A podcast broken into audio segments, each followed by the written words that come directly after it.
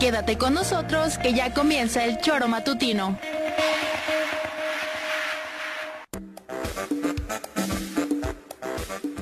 Somos quienes alegramos tus mañanas. Interactúa con nosotros y búscanos en nuestras redes sociales como El Choro Matutino. Sintonízanos desde nuestra página web www.elchoromatutino.com y llámanos a cabina al 777-311-6050 de lunes a viernes de 7 a 9 de la mañana por Radio Desafío y también por Irradia FM 103.7. Somos la mejor revista informativa del país. Somos... El.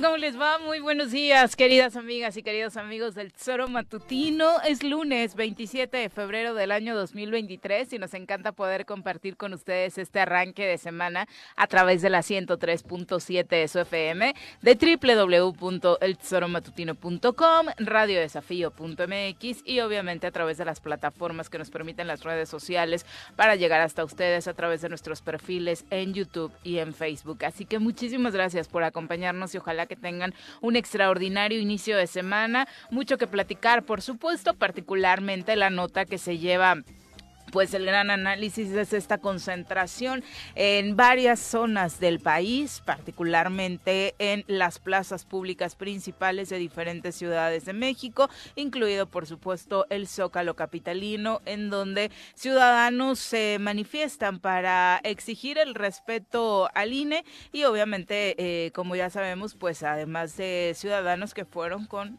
seguramente la creencia de que este llamado plan B de la reforma electoral no le viene bien al país, pues también eh, representa el músculo de la oposición, porque ha sido básicamente este grupo el que ha contrarrestado esto que llaman la ofensiva electoral de López Obrador. Así que bueno, eh, estaremos analizando para mucha sorpresa, por supuesto, que haya alcanzado estos números positivos. La verdad es que este domingo 26 de febrero en varios puntos del país la manifestación de con el INE no. Señora Rece, ¿cómo le va? Muy buenos días. ¿Qué pasó, señorita Arias? Buenos días. Nada, nada nuevo. Eh, eso pues es lógico. Están los estamos digo, me incluyo, lo tengo que decir para no andar con medias tintas, estamos los que pensamos que hay que hacer un cambio profundo en el país y quienes no, y quienes no salieron ayer, y hay que respetar. Pues hay quienes quieren que siga la cosa como está, porque lo del INE simplemente es un motivo para haber hecho lo que se hizo ayer, ¿no? Pero aquí hay dos, hay un bloque... O sea, ¿te parece que es el pretexto? Sí, claro, por supuesto.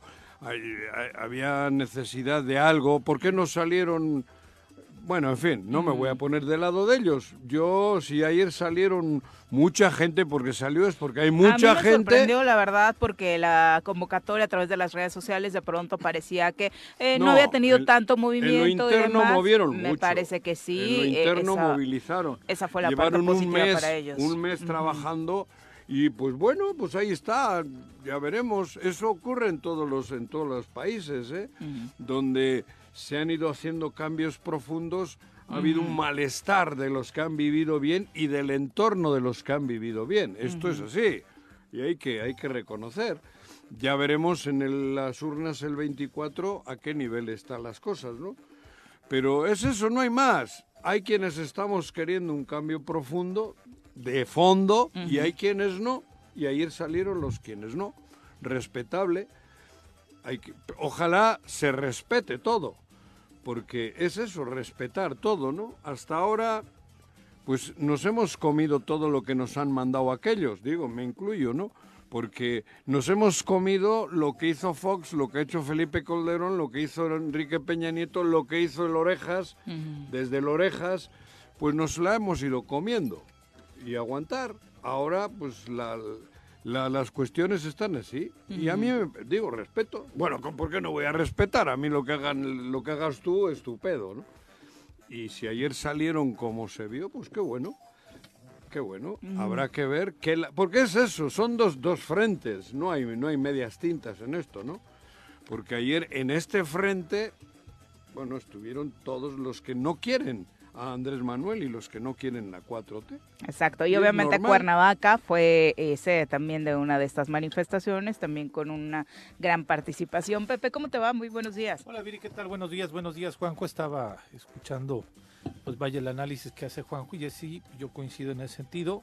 Eh, evidentemente ayer fue la muestra de la oposición ante eh, pues eh, la propuesta del INE, quizá igual comparto que es un pretexto, pero al final de cuentas es una estrategia de mostrar músculo, de decir aquí estamos, de decir este sí hay oposición en el país, no sé Claro. si la marcha, a mí también me sorprendió la cantidad de gente que marchó aquí en el estado de Morelos, me parece que tenía rato que no veíamos una participación así, eh, en donde eh, si fuera... Oja- ojalá saliesen por los o- problemas ojalá del saliéramos, Estado. exacto, sí, sí, sí, ¿no? También que hiciéramos nuestros no por los problemas del Andrés Estado y no solamente el tema de...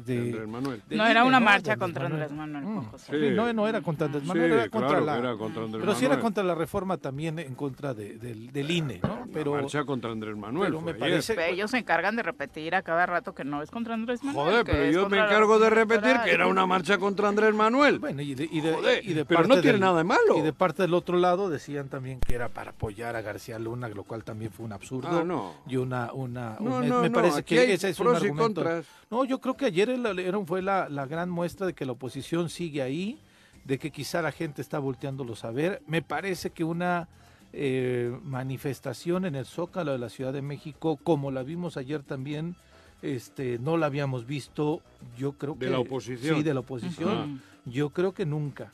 Y por eso quizá llama mucho la atención que se haya dado este aglutinamiento Se de- acercan de las gente. elecciones. Sí, sí, sí, pero nunca lo Hay habíamos visto. este ¿no? año. Hay Hay elecciones Hay en el Estado de México, en ¿no? el Estado. Entonces, este, interesante, interesante. Y eh, pues ya veremos también cuál es su plan de acción, a ver si no se queda nada más. Bueno, y además- Salimos en este, ya me quedo este, en casa, ¿no? Además que ayer hayas... Bueno, presenta a quien nos Vamos a saludar ¿no? a quien nos acompaña en comentarios, eh, por supuesto, para arrancar la semana. Ladies and gentlemen, llegó en esta esquina de la cabina del Zor Matutino el terror de Juan José Arrece, el amigo de todas las colonias de Cuernavaca, águila de nacimiento, merengue por adopción y vaquero por decisión, un político de altura. Él es Francisco Paco Santillán.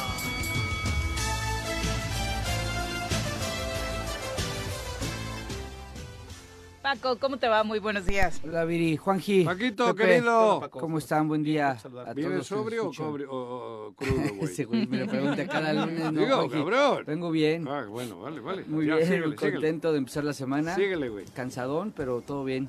Oye, tu análisis de esta manifestación de, de ayer, algo de lo que eh, muchos comentaban también era sí un gran número, sí sorprende que las plazas públicas se hayan llenado, pero ¿quién va? ¿Qué personaje va a capitalizar este crecimiento? Mira, por parte de la oposición, pues dentro de las manifestaciones que han realizado hay un claro crecimiento por parte de la oposición, Ah, al menos en la gente que salió, salido, sí, sí, son los a, mismos. a las calles. Pero son los mismos. Ah, No son los mismos. Sí. Yo, yo, Han yo creo salido que más.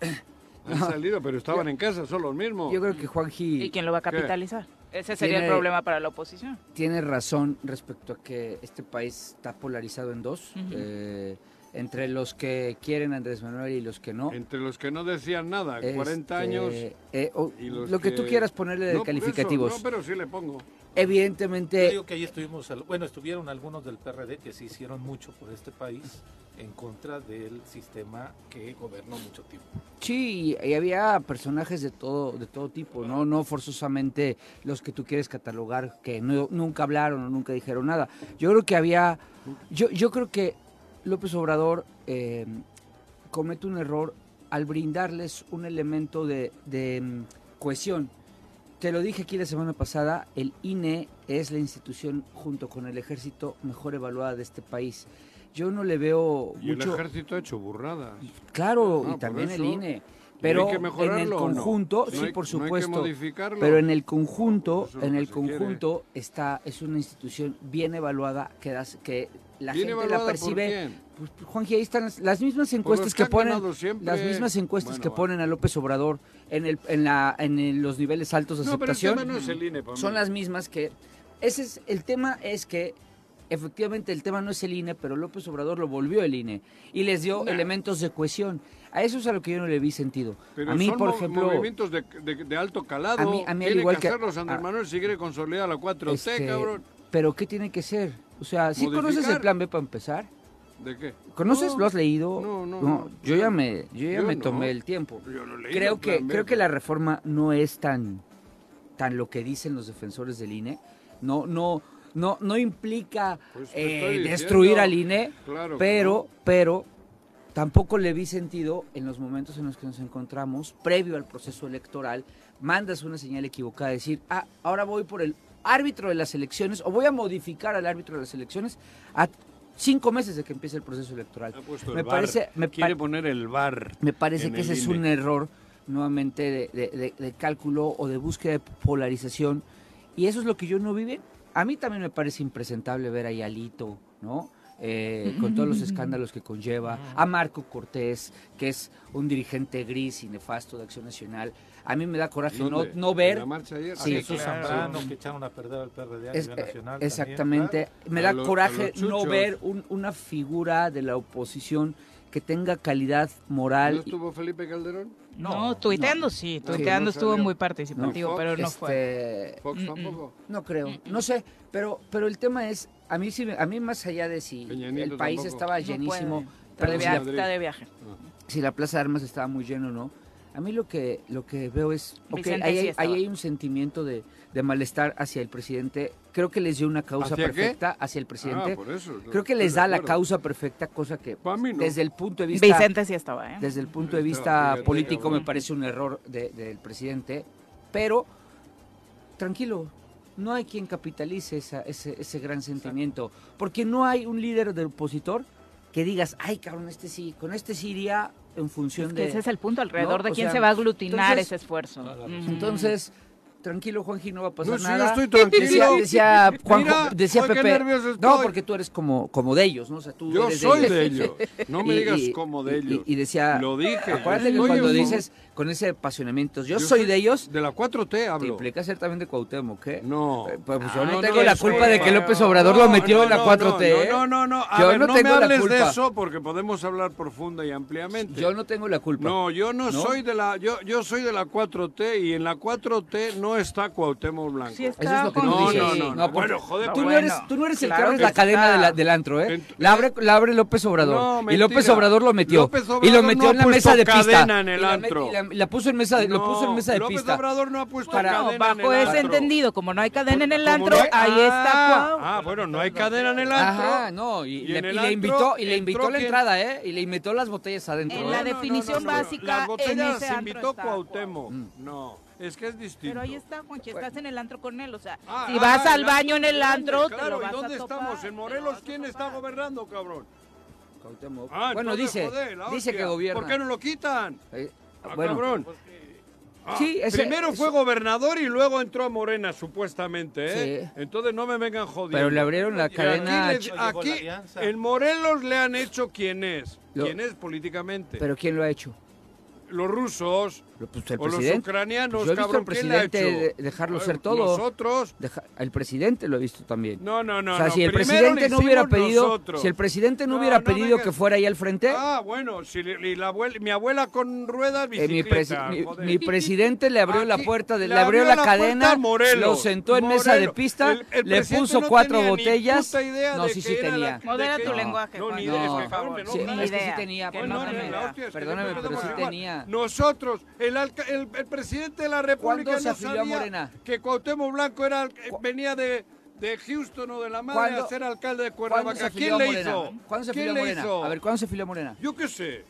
Ya bien a Morena se ha afiliado todo el mundo, todos los priistas se han afiliado. No, no, no. ¿Cómo no? Perdóname, cuando fue, cuando fue el consejo, a muchos rebotaron, ¿eh? ¿Eh? A muchos ah, rebotaron. Sí, a, a morenistas. A, Agustín ¿sí? Alonso, papá, lo rebotaron. Rebotaron, ah, claro. Entonces no todos entran a Morena, ¿va? No, no, la mafia. Entra, entra, entra quien dice el presidente. Que dice, ah, Agustín lo, corrió el presidente. Por algo no está ahí, ¿eh? Por algo no está ahí. No, no, no. ¿Quieres que toquemos otros temas? Bueno, vamos a cerrar este, Morena, ¿no? Joder, vamos a cerrar Morena este. hay un chingo.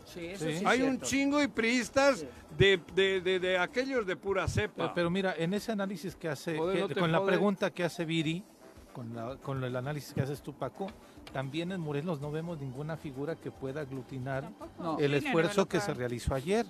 O sea, me parece que, los líderes eh, locales de los tres partidos de oposición también son líderes. Este, Alguien aglutinaría si lo quisieron hacer, lo hacen. Con la gente morena que también no tiene hoy. dirigencia formal, pero ayer, ayer yo no vi en Morelos un líder social que digan, ahí vamos con él, él tiene que ser quien encabece este proyecto y este esfuerzo. No, ahí vamos con él y vamos a luchar por Morelos. Ojo, eh, ah, ojo había una sociedad. ¿Por qué no salen hoy?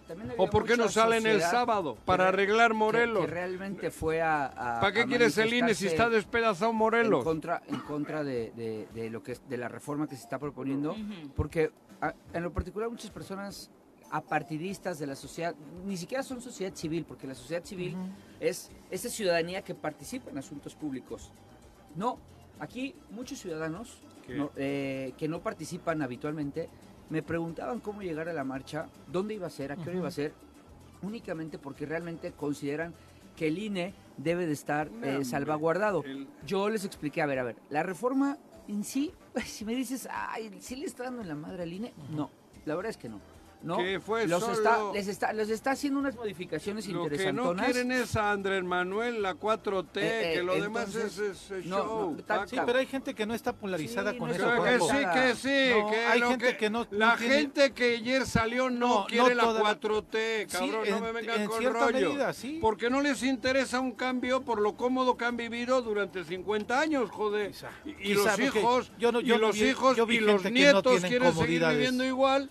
Y hay otros hijos y nietos que quieren que haya un cambio. Yo vi gente que no está con esa ideología completamente, ¿Eh? Juanjo, que no es por su comodidad, sino no? simplemente que claro porque el Ayer salieron los que no quieren la 4T.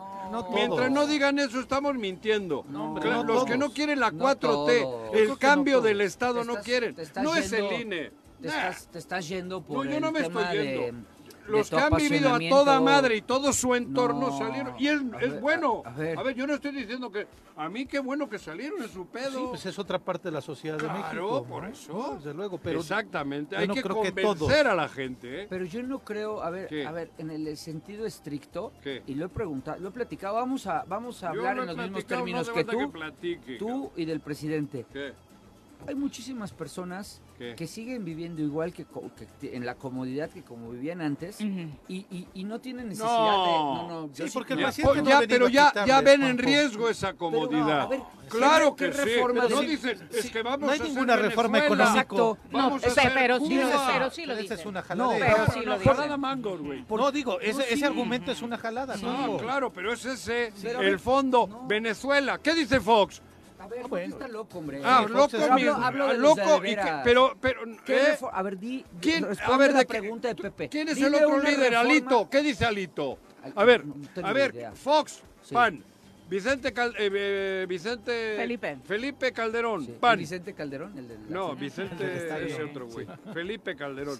Y Alito que ¿Qué eso- quieren? Esos no me importan. Vivir a toda madre, Pero, a ver, cabrón. esos no importan. Ah, no. Esos Si son están- los que convocaron. esos- no, no Ah, no, ¿quién convocó? Dime quién convocó Hay, hay, hay grupos ¿Quién? ¿Y el ciudadanos. obispo? No, hay grupos Claro. ciudadanos Y- que, y- que y están la ahí. iglesia recalcitrante, que está bien, Eso, cabrón. ¿Por qué dices eso? ¿Por qué no voy a decir? Porque no es cierto. Ah, ¿no puedo Estás decirlo? descalificando ¿Quién a me muchos prohíbe? ciudadanos que llegaron ¿Quién me de a prohíbe pie, decirlo? nadie. Nada más No, estás descalificando Los que llegaron de a, pie personas están de acuerdo con que no haya cambio en el país y a mí me A parece bien. Cambiar el INE no es cambiar el país. No, o sea, no eh, es eso. por lo del INE no a fue ver, nadie, hombre, responde, fue por la 4T, responde hombre. una reforma da- económica que haya afectado a los 4T, a las personas que tenían dinero. A ver, dime, dime una reforma económica. Bien te lo hizo la pregunta Pepe.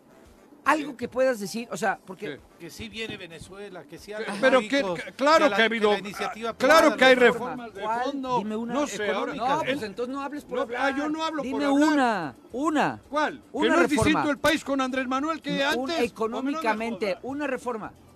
El aumento salarial. Ay, Dios mío. ¿Qué? Eso es una señal. No, claro que sí. ¿Y por qué crees que los empresarios Y- no y protestaron? muchas cosas que han pasado ¿Por en qué crees? Hacienda. A ver, ok, Lo que ha ¿quieres que pasado en? Hacienda, cabrón. ¿Qué pasó en En Hacienda? Hacienda le tienen pánico porque ahora tienen que pagar. Hemos pagado impuestos desde No, siempre. sí, tú sí. hay grandes Tú empresas sí. que Yo pago mis Tú impuestos sí, todos los los que años. no han pagado son los que en ayer pagaron para que salga la gente. ¿Cómo no, cabrón? Miles de cientos de millones, miles y miles, espérame, se han quedado en las arcas ¿Por de ellos ver, que no han pagado Me ibas Hacienda, a responder. ¿Por Claro. qué crees ¿Qué que los del salario, cuando aumentaron el salario mínimo, dando- ¿eh? espérame, responde, deja de gritar. No, ¿Por deja qué- de gritar, eh, ¿por qué no voy a de- gritar? después del, Si es por- mi micrófono, no, por eso, es aquel. por eso, a ver, después del salario mínimo, Sí. ¿por qué no se manifestaron Es un- los es un empresarios? decir. Porque Yo- a nadie, nadie cobra por salarios No, mínimos. pero no solo es el salario. No, sí, el salario mínimo sí tiene que ver. En las reglas del país, ¿En claro dónde? que sí, ¿En claro dónde? que sí. Dime, ¿en qué los- sectores? Claro que sí. Dime en qué sectores, no, habla pero con ¿y por qué no lo subieron? ¿Y por qué no lo subieron los anteriores? Ya- ¿Por qué no? Ya Peña lo había subido, hombre. Peña Andrés le subió ¿cómo un lo- ladrillo. No, le subió No le subió nada. No defiendo Peña, ¿eh? No lo defiendo, Un pero también ladrillo le subió. Digo, es claro que más que una reforma, el tema de mantener los programas sociales e incluso ampliarlos para las personas más desprotegidas o con mayores necesidades en el país es uno de los principales argumentos para que la oposición o estos grupos de la oligarquía digan que se está privilegiando a ese sector de la A los sociedad, jodidos. desco- A los A los descobijándolos, jodidos. Eso es otro cambio de a la ellos, 4T, ¿no? ¿no? Eh, Y hay un que- chingo de cambios que nada tienen que ver el, go- un país en, en- en- en las reglas de la 4T al país que había antes.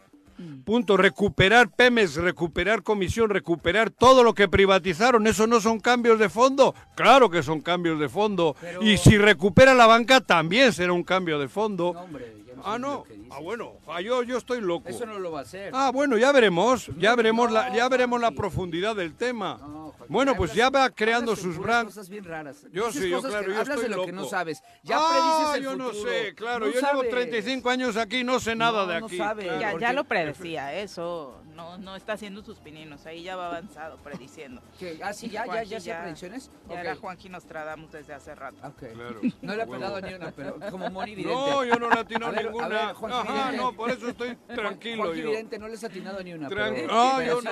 tú No, yo no le he atinado, yo no le he atinado, yo, en yo soy tonto. Yo sí creo, coincido que hay un gran sector de la gente que la política social de Andrés Manuel, que ha bajado más recursos que cualquier otro más, sí, este, hay Pero una gran cambiando, molestia. la, la- cambiando las reglas.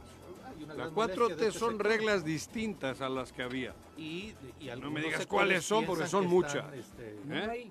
Ahí a partir de ahí creando Pero- clientelismo, pero a a, ver, mí pero- también no me parece que la gente Pero además estamos discutiendo un apoyo absurdo, ¿eh? Yo empecé diciendo el programa que a mí me parece que ayer salió la parte del país que ha estado a toda madre durante 40 años y está bien que salgan. Pero, Yo no tengo ningún pero problema. ¿por qué dices eso? ¿En qué ¿Cómo por qué digo yo eso? Porque, A ¿En qué me baso de qué? Ayer el tema era el INE. No, no, lo no, que bueno, voy. no me vengas Porque te lo dije, a Ay, final de cuentas, el- económicamente bueno, no hay un cambio así que digas, ay, güey, este ¿Cómo país que? cambió". Y, y tampoco el INE es un cambio. empresario- Ay, ni al ay, cabrón, empresario lo Tú mismo has dicho Sí, que has leído claro. y no es un cambio No en el INE. no hay- para no que hay- salgan. ¿Por qué lo no es sacaron? Porque es un pulso porque vienen las elecciones. Y punto, equilibrar, para ver si logran equilibrar lo del Estado de México, ¿Cuántos años que es lo que les da chorrillo. ¿Cuántos Sí, porque en el tema de seguridad, aunque seguramente es el peor calificado y sus números así lo dicen de la actual administración, ninguno de los anteriores por parte de la oposición tenía la calidad moral para salir a marchar hombre, por la no. seguridad. ¿Qué? ¿no? Convocar a la ciudadanía joder, bajo ese esquema, por supuesto, los iba a hacer quedar peor. De hecho, ayer parte de las notas negativas en ese sentido era que a personaje político que te encontrabas en la marcha, los relacionados con el PAN particularmente, y les preguntaban sobre Genaro García Luna, pues evadían la pregunta. Ah, claro, no, En el eso es un accidente. en el Zócalo de la Ciudad de México, por ejemplo, había algunos eh, carteles Los quitaron en de. Genaro García Luna culpable, estuvieron quitándolos cuando pues no atrás. tendría por Sí. qué tener algo que ver con él. Pues era Claro. como una provocación, ¿no? Pero- A lo que voy es, Andrés Manuel tiene casi ya cinco años al frente del país. ¿Quién? Andrés Manuel, cuatro Claro, años y con medio. unos cambios ¿Por qué mete ahorita el tema electoral a, a seis meses de que empiece el proceso electoral? Si no lo ha metido ahora. No, sí. A- Ahora, ¿quién? ¿Lo del INE? Lo Lleva del un INE. año. No, primero pasó, trató de pasar la reforma Lo del constitucional. INE lleva más de un año. Bueno, este es el plan. No modi- es de este ahora. el plan Es el ahora lo han modificado. sacado Es el plan estos, modificado. lo han sacado la oposición porque viene la elección del Estado No, de México. ¿De qué hablas? Si que la es votaron el sábado- la semana pasada en el Senado. el- no, ¿Ves cómo sí, no la sabes? votaron, a- pero la, eh, esta La acaban de votar. Viene un año y medio, joder, no, me vengas tú Juanji, también la con- acaban de votar. Votar sí. Y cuando El tema el- del el INE periodo- viene hace año y medio con el Córdoba a lo que las voy- narices, A lo joder. que voy es, a lo que voy. ¿qué necesidad había de en este momento Porque hay que hacer cambio de, pe- de- de alto calado, ¿Cuántos de alto años fondo. lleva? Cuatro años, cuatro años y medio. Es más, tuvo mayoría absoluta el primer trienio Sí, en el primer- para cambiar lo que quisiera. Sí. Mayoría Bueno, calificada. pero ¿Y entonces, por qué ¿de no qué lo hizo quejas? ahí? Pues ¿Por porque- qué no lo hizo Pues ahí? porque va haciendo todo paso a paso. No, no tartamudees, dime por qué no, No, lo yo hizo no ahí. tartamudeo, tartamudeas tú. ¿Por qué Yo- no lo yo hizo en ese momento? Por, por, por, pero eso no es tartamudear. ¿Por qué Eso cuando tuvo la mayoría palabra. calificada no la aventó? ¿Eh? ¿Por qué cuando tuvo Porque aventó otras cosas. Bueno, si le importaba tanto el INE, ¿por qué, no? entonces, ¿Por ¿por qué qué- ahorita previo a que, a ¿Y que por va a salir el del poder? ¿Y por qué te jode? Si tú Ah, mismo has dicho ah, que es una reforma moderada. Eso es a lo que voy. Ah, La reforma es moderada. Lo que no me gustó es el momento, el timing político, Bueno, porque manda una señal ay, que creo que es quieras. equivocada. No, estamos analizando, ¿no? No, yo Por estoy mí que haga analizando lo que por quiera. qué salió al la final, gente ayer. A final de cuentas, La seguiré gente insistiendo. ayer salió Yo- porque no quiere la 4T. Yo en mi faceta de empresario, yo en mi faceta bien, empresarial, no veo nada.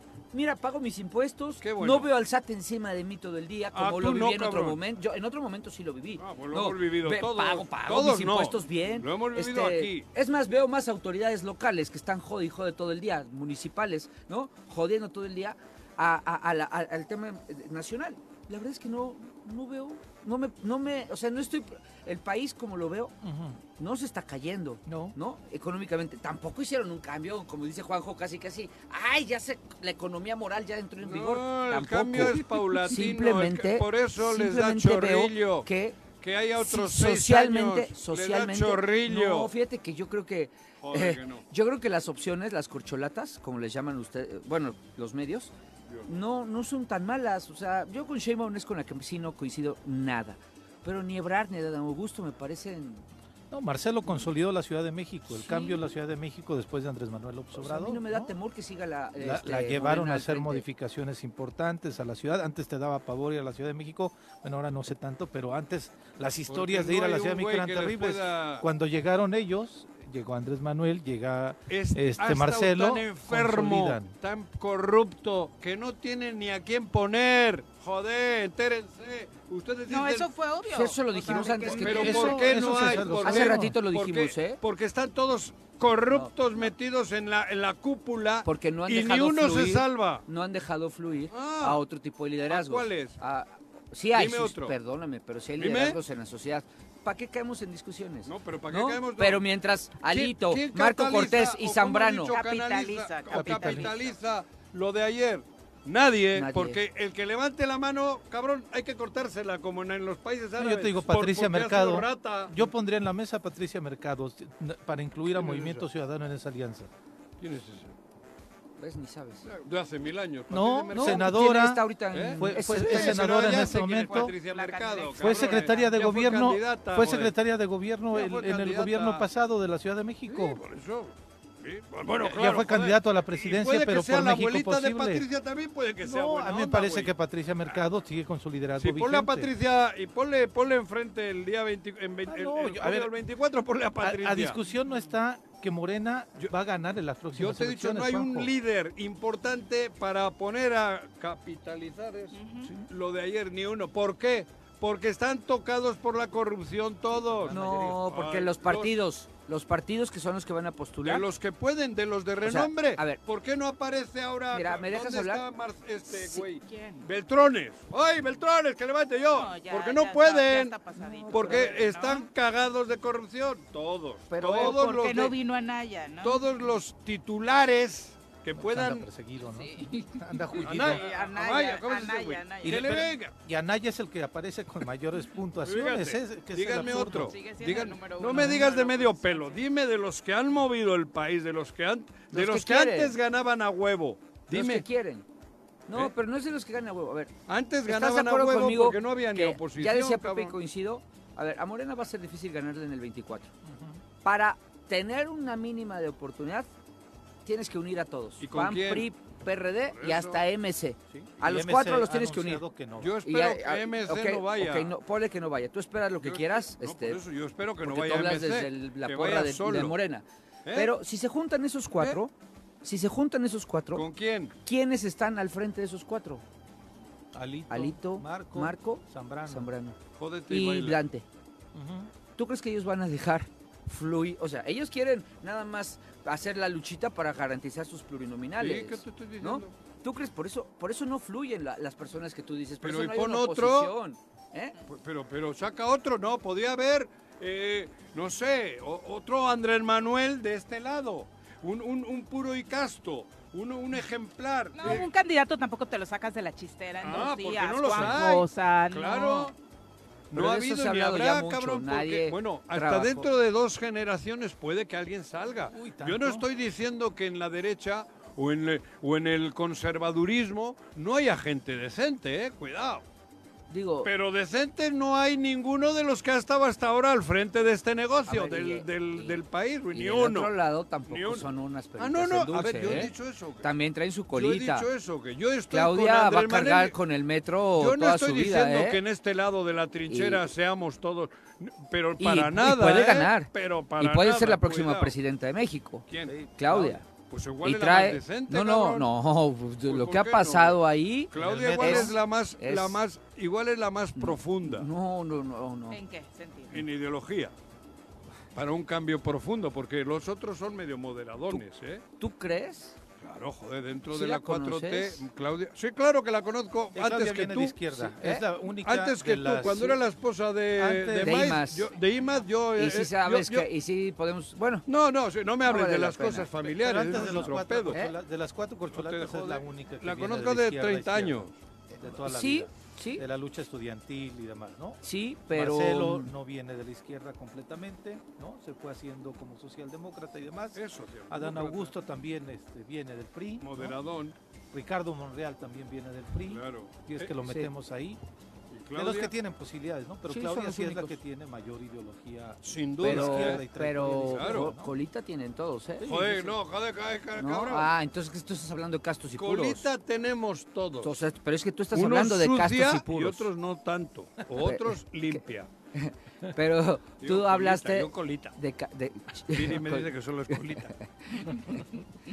Sí. Pero el bueno. punto también es luego qué es lo que necesita de- el país y cómo se definen al interior estas Pero posiciones, además estamos discutiendo en un absurdo. A mí me parece bien lo que hicieron. Y aquí en Morelos es un espejo del Hay más nacional. corcholatas. Hay más Aquí. eh, posibilidades de candidatos en Morena o que están ahí en Morena que del otro lado. del otro Es lado que no hay aquí es- quien. Nadie. En Morelos sí hay.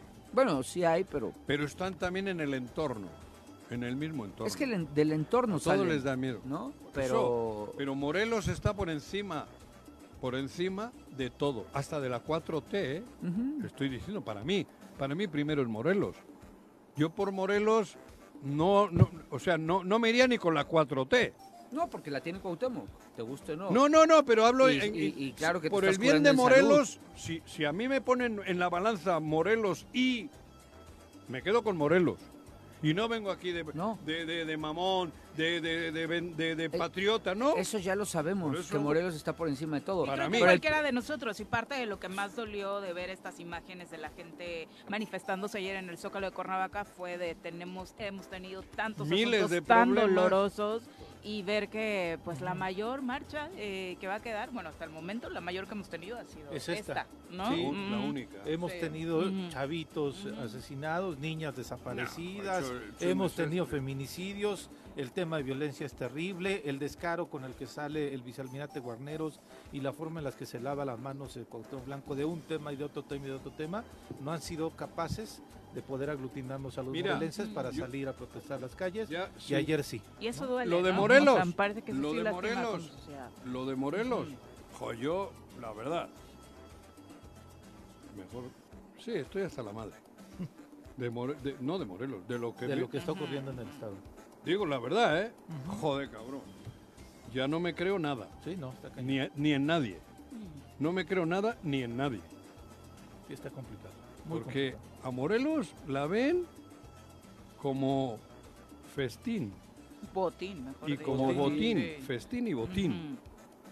Así de claro.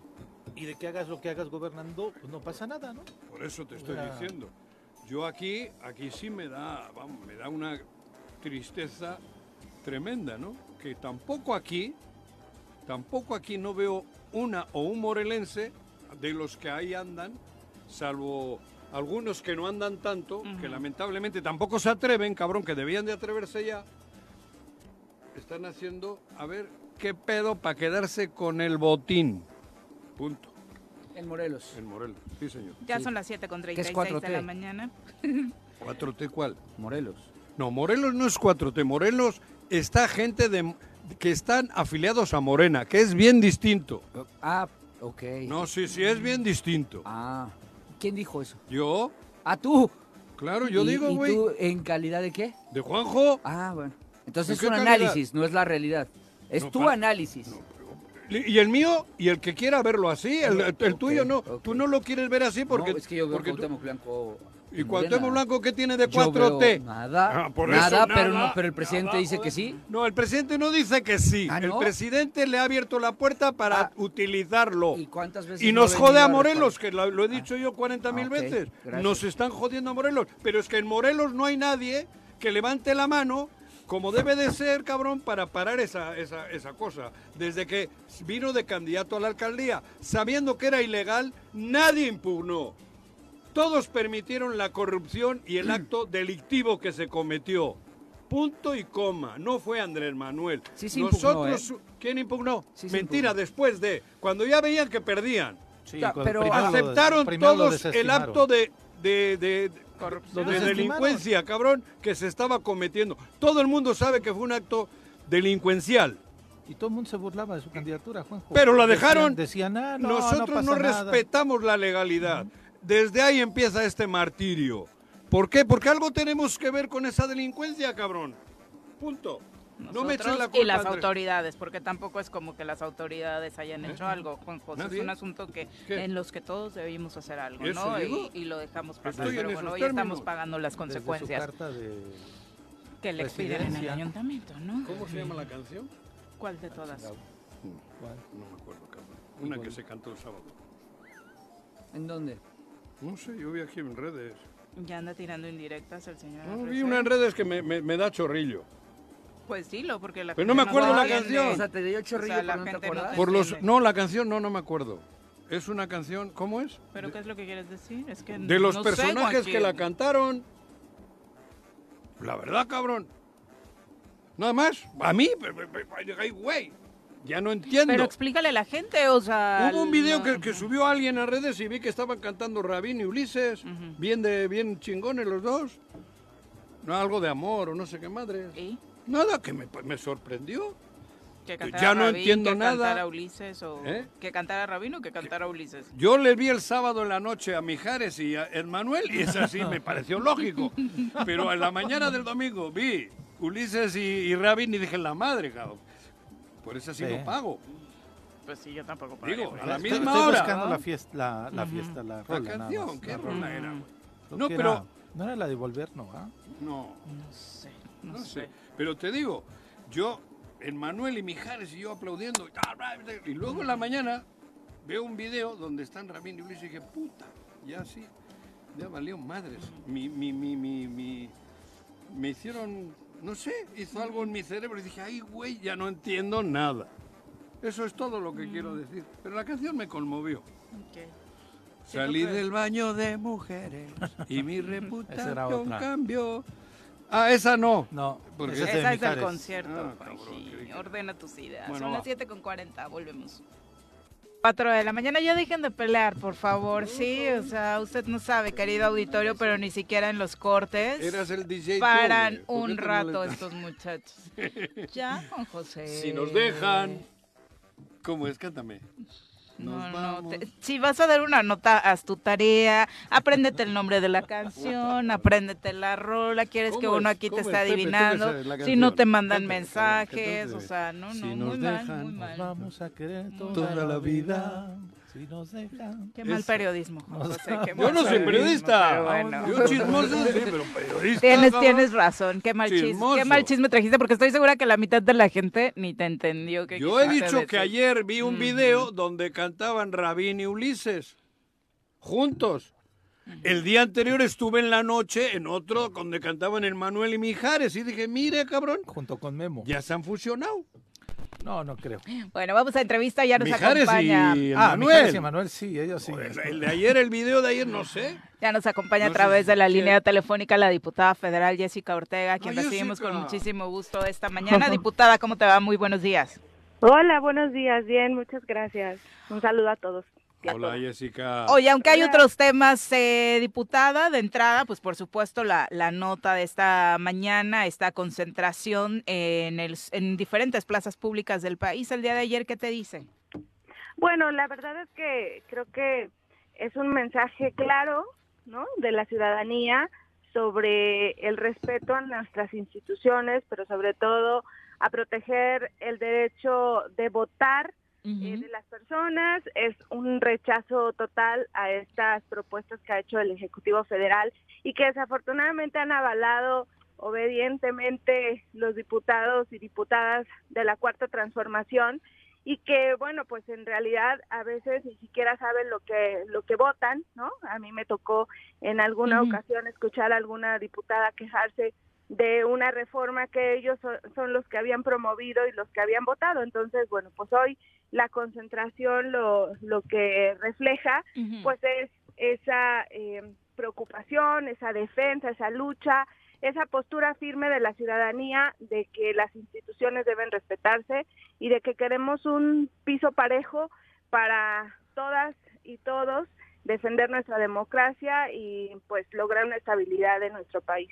Políticamente la lectura de lo sucedido ayer es salió la oposición a las, a las calles. Eh, ¿Se desmarca Movimiento Ciudadano un poquito de esto o, o es parte de esto que mencionas de enfatizar que no era una marcha, una manifestación de la oposición, sino en defensa de las instituciones? Pues nosotros no participamos como, como proyecto, como lo hicieron otros partidos políticos, eh, porque nosotros consideramos que nuestra defensa está en los espacios eh, que hoy ocupamos, ¿no? Como la, la tribuna eh, de la Cámara de Diputados, la tribuna del Senado de la República.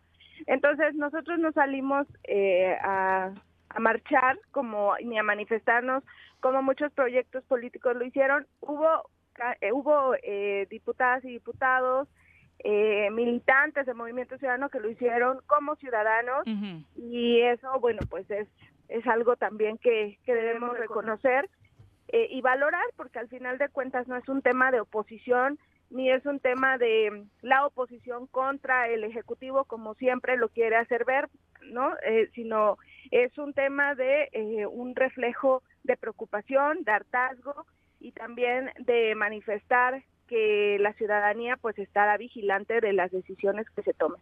Dentro de lo que nos compete meramente como morelenses, comentábamos también que era pues un tanto entristecedor que la gente haya salido del color que sea a las calles por un asunto relacionado, sí, eh, con la materia electoral que es importante sin lugar a dudas, pero en Morelos tenemos muchísimos temas que han dolido día con día, mes con mes durante prácticamente todo este sexenio y no se ha dado un movimiento Sí, lamentablemente creo que Morelos pues ha, ha estado en man- las manos equivocadas, se han tomado las decisiones equivocadas y, y con total descaro, ¿no? Al final creo que eh, pues la ciudadanía tendrá que salir el, en el 24 a sacar a los que han lastimado tanto al Estado de Morelos.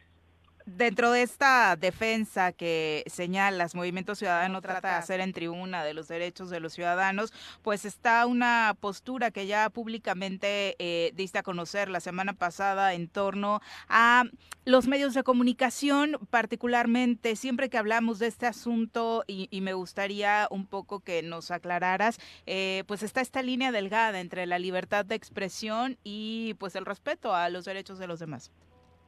Sí, yo presenté un punto de acuerdo la semana pasada sobre el tema de un término que a mí no me gusta, pero que así está, así está establecido, la gordofobia. Y esto fue a raíz de, eh, pues, que se revivió una eh, situación que una cantante muy conocida vivió eh, ante señalamientos directos que afectaron, eh, pues, su estabilidad emocional, eh, que la llevaron a tener conductas eh, pues tristes, ¿no? Lamentables porque pues la afectación de un señalamiento sobre sobre su aspecto físico pues nada tiene que ver con el talento que ella tiene, ¿no? Hablamos de Yuridia y quien señalaba que hasta pues, pues pensamientos suicidas llegó a tener por esta situación, ¿no? Así es.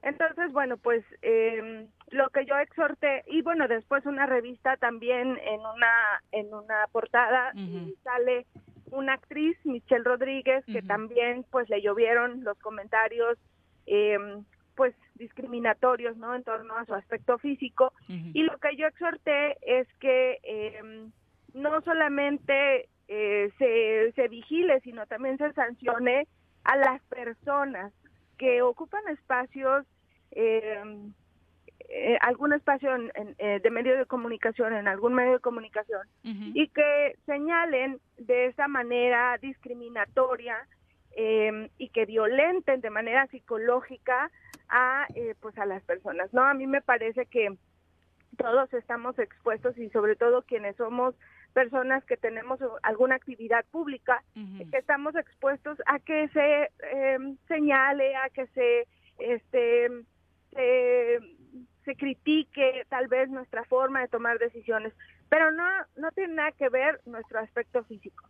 Yo quiero comentarte que el día que subí el tweet, un periodista que además sé quién es, del estado de Morelos, a través de diferentes bots, me estuvo atacando también a mí. Entonces, la verdad es que creo que sí hace falta eh, el, el, el, vigilar esta parte, ¿no? Yo siempre voy a ser defensora de la libertad de expresión, siempre voy a ser, eh, siempre voy a estar en esa, en esa postura de que como funcionarios estemos expuestos a que nos critiquen nuestra forma de tomar decisiones o nuestra o nuestras decisiones que tomamos, ¿no? Porque al final somos parte de un de un eh, servicio público, pero nada tiene que ver nuestro aspecto físico, porque violenta, violenta psicológicamente y hay una afectación. ¿Qué tipo de sanciones estarían eh, incluidas o pensadas?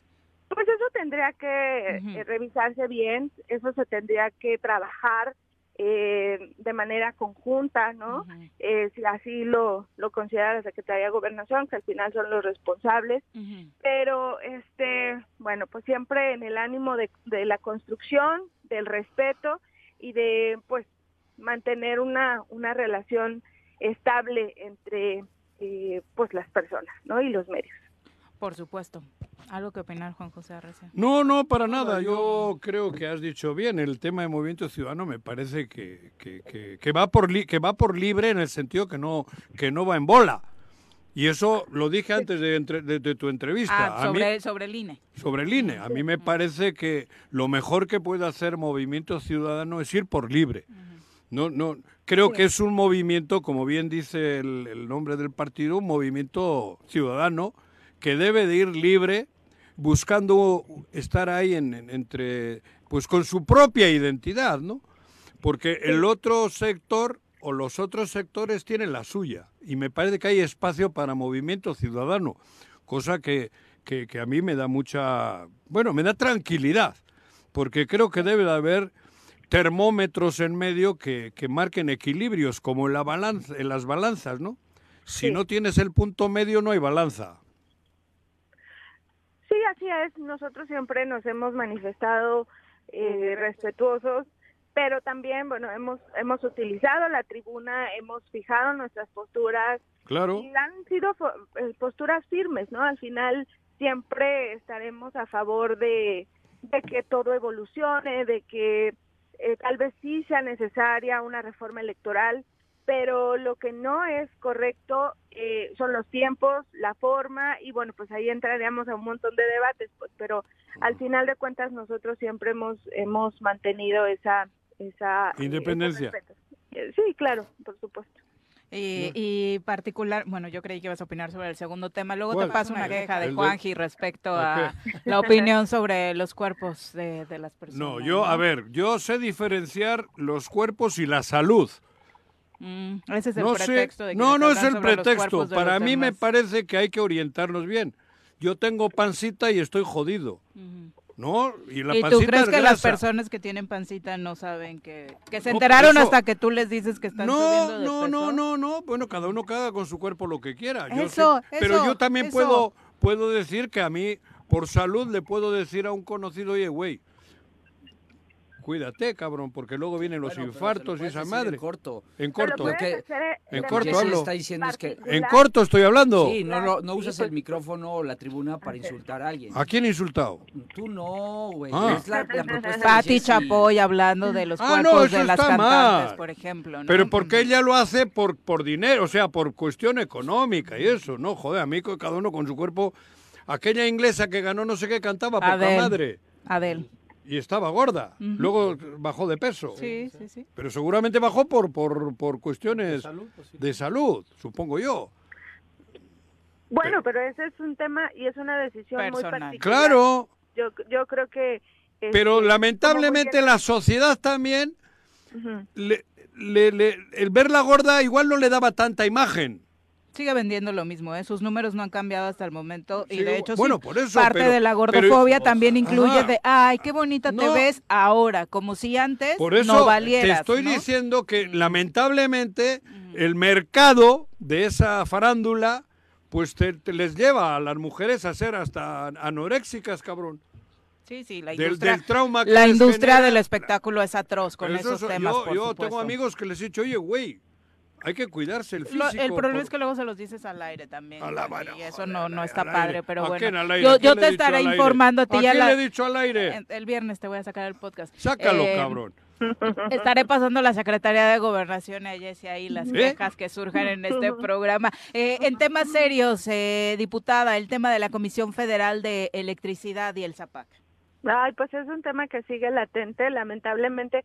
Yo he, ten- yo he salido a algunas, a algunas colonias y la verdad es que las personas están padeciendo eh, pues esta, esta situación y, y, y lamentable, lamentable lo que, lo que se vive, ¿no? Eh, no ha habido una respuesta como tal eh, firme que realmente genere una, una solución al, al conflicto del agua. Yo escucho a la ciudadanía ya muy convencida de defender su derecho al agua y bueno, pues al final eh, yo creo que tenemos que acompañarlos porque eh, a veces es, insisto, falta de voluntad política. La situación en Cuernavaca es, es grave, con la incertidumbre todos los días, diputada, de que te levantes y reci- eh, vayas a abrir la llave y no salga nada. Eh, un exhorto similar a la petición que tú hiciste eh, en la Cámara de Diputados Federal lo presentó también la diputada Andy Gordillo. No sé si estabas enterada de en donde están Sí. solicitándole de nueva cuenta a la Comisión Federal de Electricidad que por este adeudo histórico pueda haber una condonación, pero como bien dices, pareciera que no hay ninguna respuesta formal o no les ha llegado el mensaje a la Comisión Federal de Electricidad. No, yo, yo creo que sí les ha llegado, pero no quieren hacerlo y además, pues de manera muy mezquina, ¿no? Utilizan el tema político para no eh, generarles pues este derecho a las a la ciudadanía eh, principalmente de, de, de Cuernavaca. Entonces sí por supuesto que, que, que les ha llegado pero pues en realidad lo que no quieren es hacerlo no yo creo que el, el eh, director pues es un hombre insensible y no le interesa. Y además está pues molesto por muchas situaciones que han sucedido de acuerdo a, a, a los intereses que él tenía. Entonces bueno pues eh, yo espero que, que, haya una respuesta favorable en los próximos días y que estos exhortos, estos puntos de acuerdo resulten porque hemos tocado las puertas y no están cerradas. ¿eh? Yo quiero decirles que no nada más ha limitado mi participación a un punto de acuerdo. Están cerradas. No hay no hay forma de, de comunicación, de, de tener este pues algún acercamiento. No hay. No hay, no quieren y pues lamentablemente quienes padecen estas malas prácticas, estas malas decisiones, pues son los ciudadanos y las ciudadanas. Exacto. de hecho, la respuesta que da a través de un comunicado la Comisión Federal de Electricidad la semana pasada hasta traía un tono medio provocador, por no decir más, ¿no? Pero pues está la respuesta, ¿no? La respuesta es no. Paga. Trabajemos en otra cosa. Jessy, este, este tema, la verdad es que lo hemos abordado muchísimo. Eh, eh, yo cuando salió, el, no sabía que tú estabas también haciendo esta propuesta, pero cuando salió la propuesta de Andy, mi, reacción fue, es que esto es muy viejo, ya hasta respondió Cefe desde la época de, de Villalobos, al frente de Zapac, de Cuernavaca, ya se había intentado y ya sabíamos que la respuesta es no. ¿Por qué no pensar? Digo, es muy difícil porque no se tiene la mayoría y es muy, mucho más complicado que esto, pero este problema se va a acabar o se va a empezar a limitar o vamos a encontrar una salida cuando podamos elevar a rango constitucional el tema del acceso a la energía eléctrica porque de ahí derivan una serie de legislación, una serie de legislaciones que van a poder limitar em, cortes en ciertas circunstancias sin defender que no se pague la luz. ¿eh? O sea, porque sí, quienes podemos pagar tenemos la obligación de pagar. Estamos hablando de casos como el del lago en Cuernavaca, como el de seguro cuando viste colonias, viste personas que están conectadas y que CFE les vale y les llega y les, les baja el switch si no pagan la luz, ¿no? Entonces, desde hace mucho tiempo hemos señalado que algún día se van a dar las condiciones y, se y, tendremos que hacerlo para que el acceso a la energía eléctrica se eleve a derecho humano, porque imagínate tu vida sin luz, pues no hay dignidad, no es vida, ¿no? Y de ahí poder derivar una serie de legislaciones que nos permitan avanzar, pero lo que sí tengo muy claro es que CFE ya dijo que no, más allá que de manera directa con las actitudes que tú mencionas. Sí, yo coincido contigo. Yo creo que debe estar en la, en la Constitución eh, el derecho a, la electricidad. Yo estoy convencida de eso. Tiene que ser considerado también como un derecho fundamental, pero pero lamentablemente eh, ahora y lo digo así con mucha pena eh, cuando tratas de generar una reforma constitucional en ese sentido bueno pues la, la el, el grupo mayoritario eh, intenta meter otras cosas que nada tienen que ver con, con la esencia real de tener derecho, eh, de estar garantizado nuestro derecho en la Constitución, ¿no? Pues ponlos a prueba, Jessy. Mete la iniciativa y hazle como, nos hace, como les hacen ellos. Elévalo al debate público y evidencia a quien no quiere y sus razones. Y si no, traidores a la patria. Ándale. Muchas gracias, diputada. Muy buenos días. Gracias a ustedes, hasta luego. Un abrazo. Bye, un abrazo. Mensajitos que del público, eh, Chacho Matar, un abrazo, el profe Arnaldo Pozas, también saludos, Vicky Jarquín, un abrazo, eh, dice lo que debe hacer esta administración es ponerse las pilas, eh, ¿en cuál tema particularmente Vicky? Acláranos. André Pocket, también saludos, vamos a una pausa, regresamos con mucho más mensajes que nos faltan por ahí del público. Eh, ya estamos de regreso para los que se habían preocupado por ahí con una breve salida de la 103.7. Hubo un corte de energía eléctrica en Jojutla, donde está la sede de la estación, pero ya estamos por acá después de unos minutitos fuera. Muchas gracias por sus consideraciones, como Alberto, que nos avisaba a través de Twitter. También muchas gracias, Polo. Qué lindo regreso. Eh, Polo, gran aficionado del programa de Rayados de Monterrey, exactamente. Hasta ahora vuelve a escucharnos. Dice un gusto volverlos a escuchar después de tanto tiempo. Nos encanta tenerte de regreso, Polo. Dice, pero lo desafortunado es que creo que no me he perdido de mucho al, al escuchar al buen Paco Santillar y a Lord Molécula que tienen de Bilbao ahí en cabina. Em, te manda saludos, Juanji, creo. Yo eh, también. André Pocket dice, yo sí creo en el INE y ayer salí al Zócalo de Cuernavaca a defender mi democracia. El tema y lo que me preocupa es que si es un movimiento social, creo que los políticos no tienen derecho a colgarse de esta bandera que es de los ciudadanos. Como dice Paco, no es lamentable y vergonzoso. Esto lo dice otra persona, Ah, no creí lo que dice. el otro. Dije André Pocket.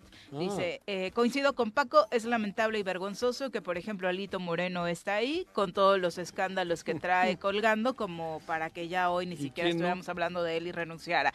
Genaro Sánchez, un abrazo. Robert Vargas dice, oigan, ¿y los partidos políticos, así como organizaron esto, por qué no organizan algo en Morelos? O también usan esa unión que presumen para que eh, pues no sigamos pasando por estas situaciones tan terribles que enfrentamos en la entidad. Leonel Jaimes dice, eh, insisto, cuando Juanjo fume mota, no lo dejen entrar a cabina. Eh, no sé por qué insinúas que Juanjo puede venir en esas condiciones, pero Ahora ya no. también. Leonel dice, me No pregunto necesito. Juanjo, ¿por qué si en México, por qué si opinas que en México pasan estas basofias, te quedaste a vivir aquí? Pudiste irte a Cuba, a Venezuela, tenías otras opciones. Tiene razón. No, pero tiene razón. Y me podía haber ido al rancho de Andrés Manuel, pero no fui. Tampoco sean Ah, cabrón. No ¿Cómo? se ¿Por qué no, buen onda cabrón? No, O sea, México- México y, es más y- que y- yo viví en ¿no? Bruselas y te dije lo que pasa en Bruselas. Mis hijos iban a la educación pública, cabrón, sin ningún pedo, y aquí no, porque le han hecho mierda. Joder, cabrón. ¿Por qué tengo que ir a vivir a Cuba si estoy bien en México? Ok. Ahí va eh. Es que es terminamos. verdad, güey, siempre estamos con las mismas jaladas. Yo simpatizo con lo que ocurrió en Cuba en su momento, porque era el prostíbulo de Estados Unidos y la gente reaccionó, cabrón. Martín eh, Cruz ya nos acompaña en cabina, Mauricio Ah. Díaz también. Ah, Vamos a cabrón. Iba a entrevista para también, ¿eh? para Arriba. Qué bueno que es con ustedes, cabrón. nuestros amigos de la Cruz Roja Mexicana, Delegación Morelos, ya nos acompañan en este espacio para hablarnos de esta etapa que se vivió como parte del programa de rescate en el que México participó en Turquía. Eh, los saludamos con muchísimo gusto. Mauricio como coordinador estatal de Socorros, bienvenido. Gracias, Muy buenos, buenos días. Y Martín, uno de los rescatistas que precisamente participa en esta misión a Turquía. Bienvenido. Buenos días a todos. ¿Estuviste en Turquía? Así es. Ah. Primero, cuéntanos Sí, ¿desde eh, de esta estás- experiencia, cómo funcionó para ti. Nos acompañaban, de hecho, eh, tus compañeros eh, recién habían partido y nos decían que, bueno, es una decisión que se debe tomar prácticamente en segundos. Sí, eh, gracias, buenos días a todos. Buenos es un gusto estar compartiendo con ustedes y con su audiencia. Eh, tuvimos una activación el día lunes 6 de febrero, donde nos avisaban y teníamos conocimiento de este sismo. que ¿Fue tuvo- ese día el sismo? No, bueno, fue un día, un día previo, pero la activación fue prácticamente inmediata una vez que a través de Cancillería Mexicana se da la notificación de poder eh, brindar este apoyo. Nuestra salida fue el martes 7 de, de febrero, estuvimos trabajando 11 días de misión. ¿Quiénes fueron?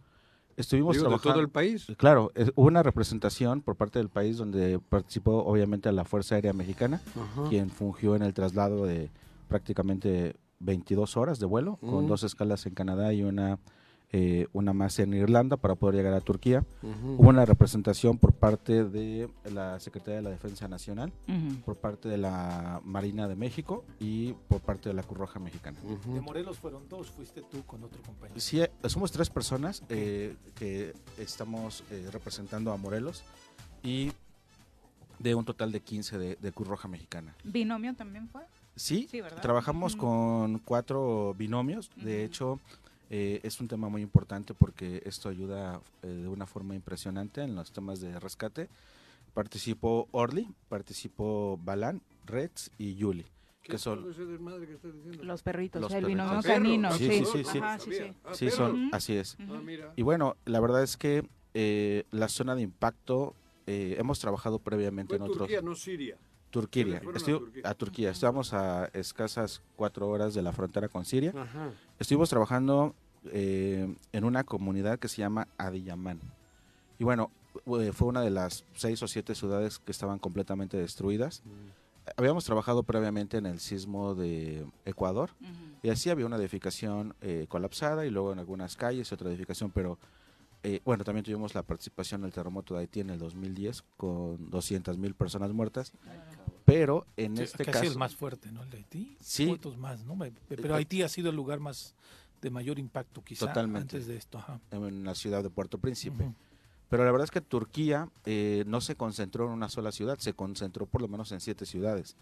Y el daño también es catastrófico. Eh, todas las, las calles, edificio tras edificio, de cada 10 edificios, nueve estaban colapsados. Para ustedes que están acostumbrados a esto, ¿cómo fue la llegada? ¿Cómo fue el impacto? Ya tenían nociones de lo que se iban a encontrar, pero cuéntanos un poquito eh, de manera personal cómo lo viviste cuando te topaste con este escenario. Hay un escenario previo, porque obviamente hay que analizar todo el contexto y hay que recordar que estamos en otro continente, ¿no? Que, tiene, que tiene que ver con una temática y cultura diferente.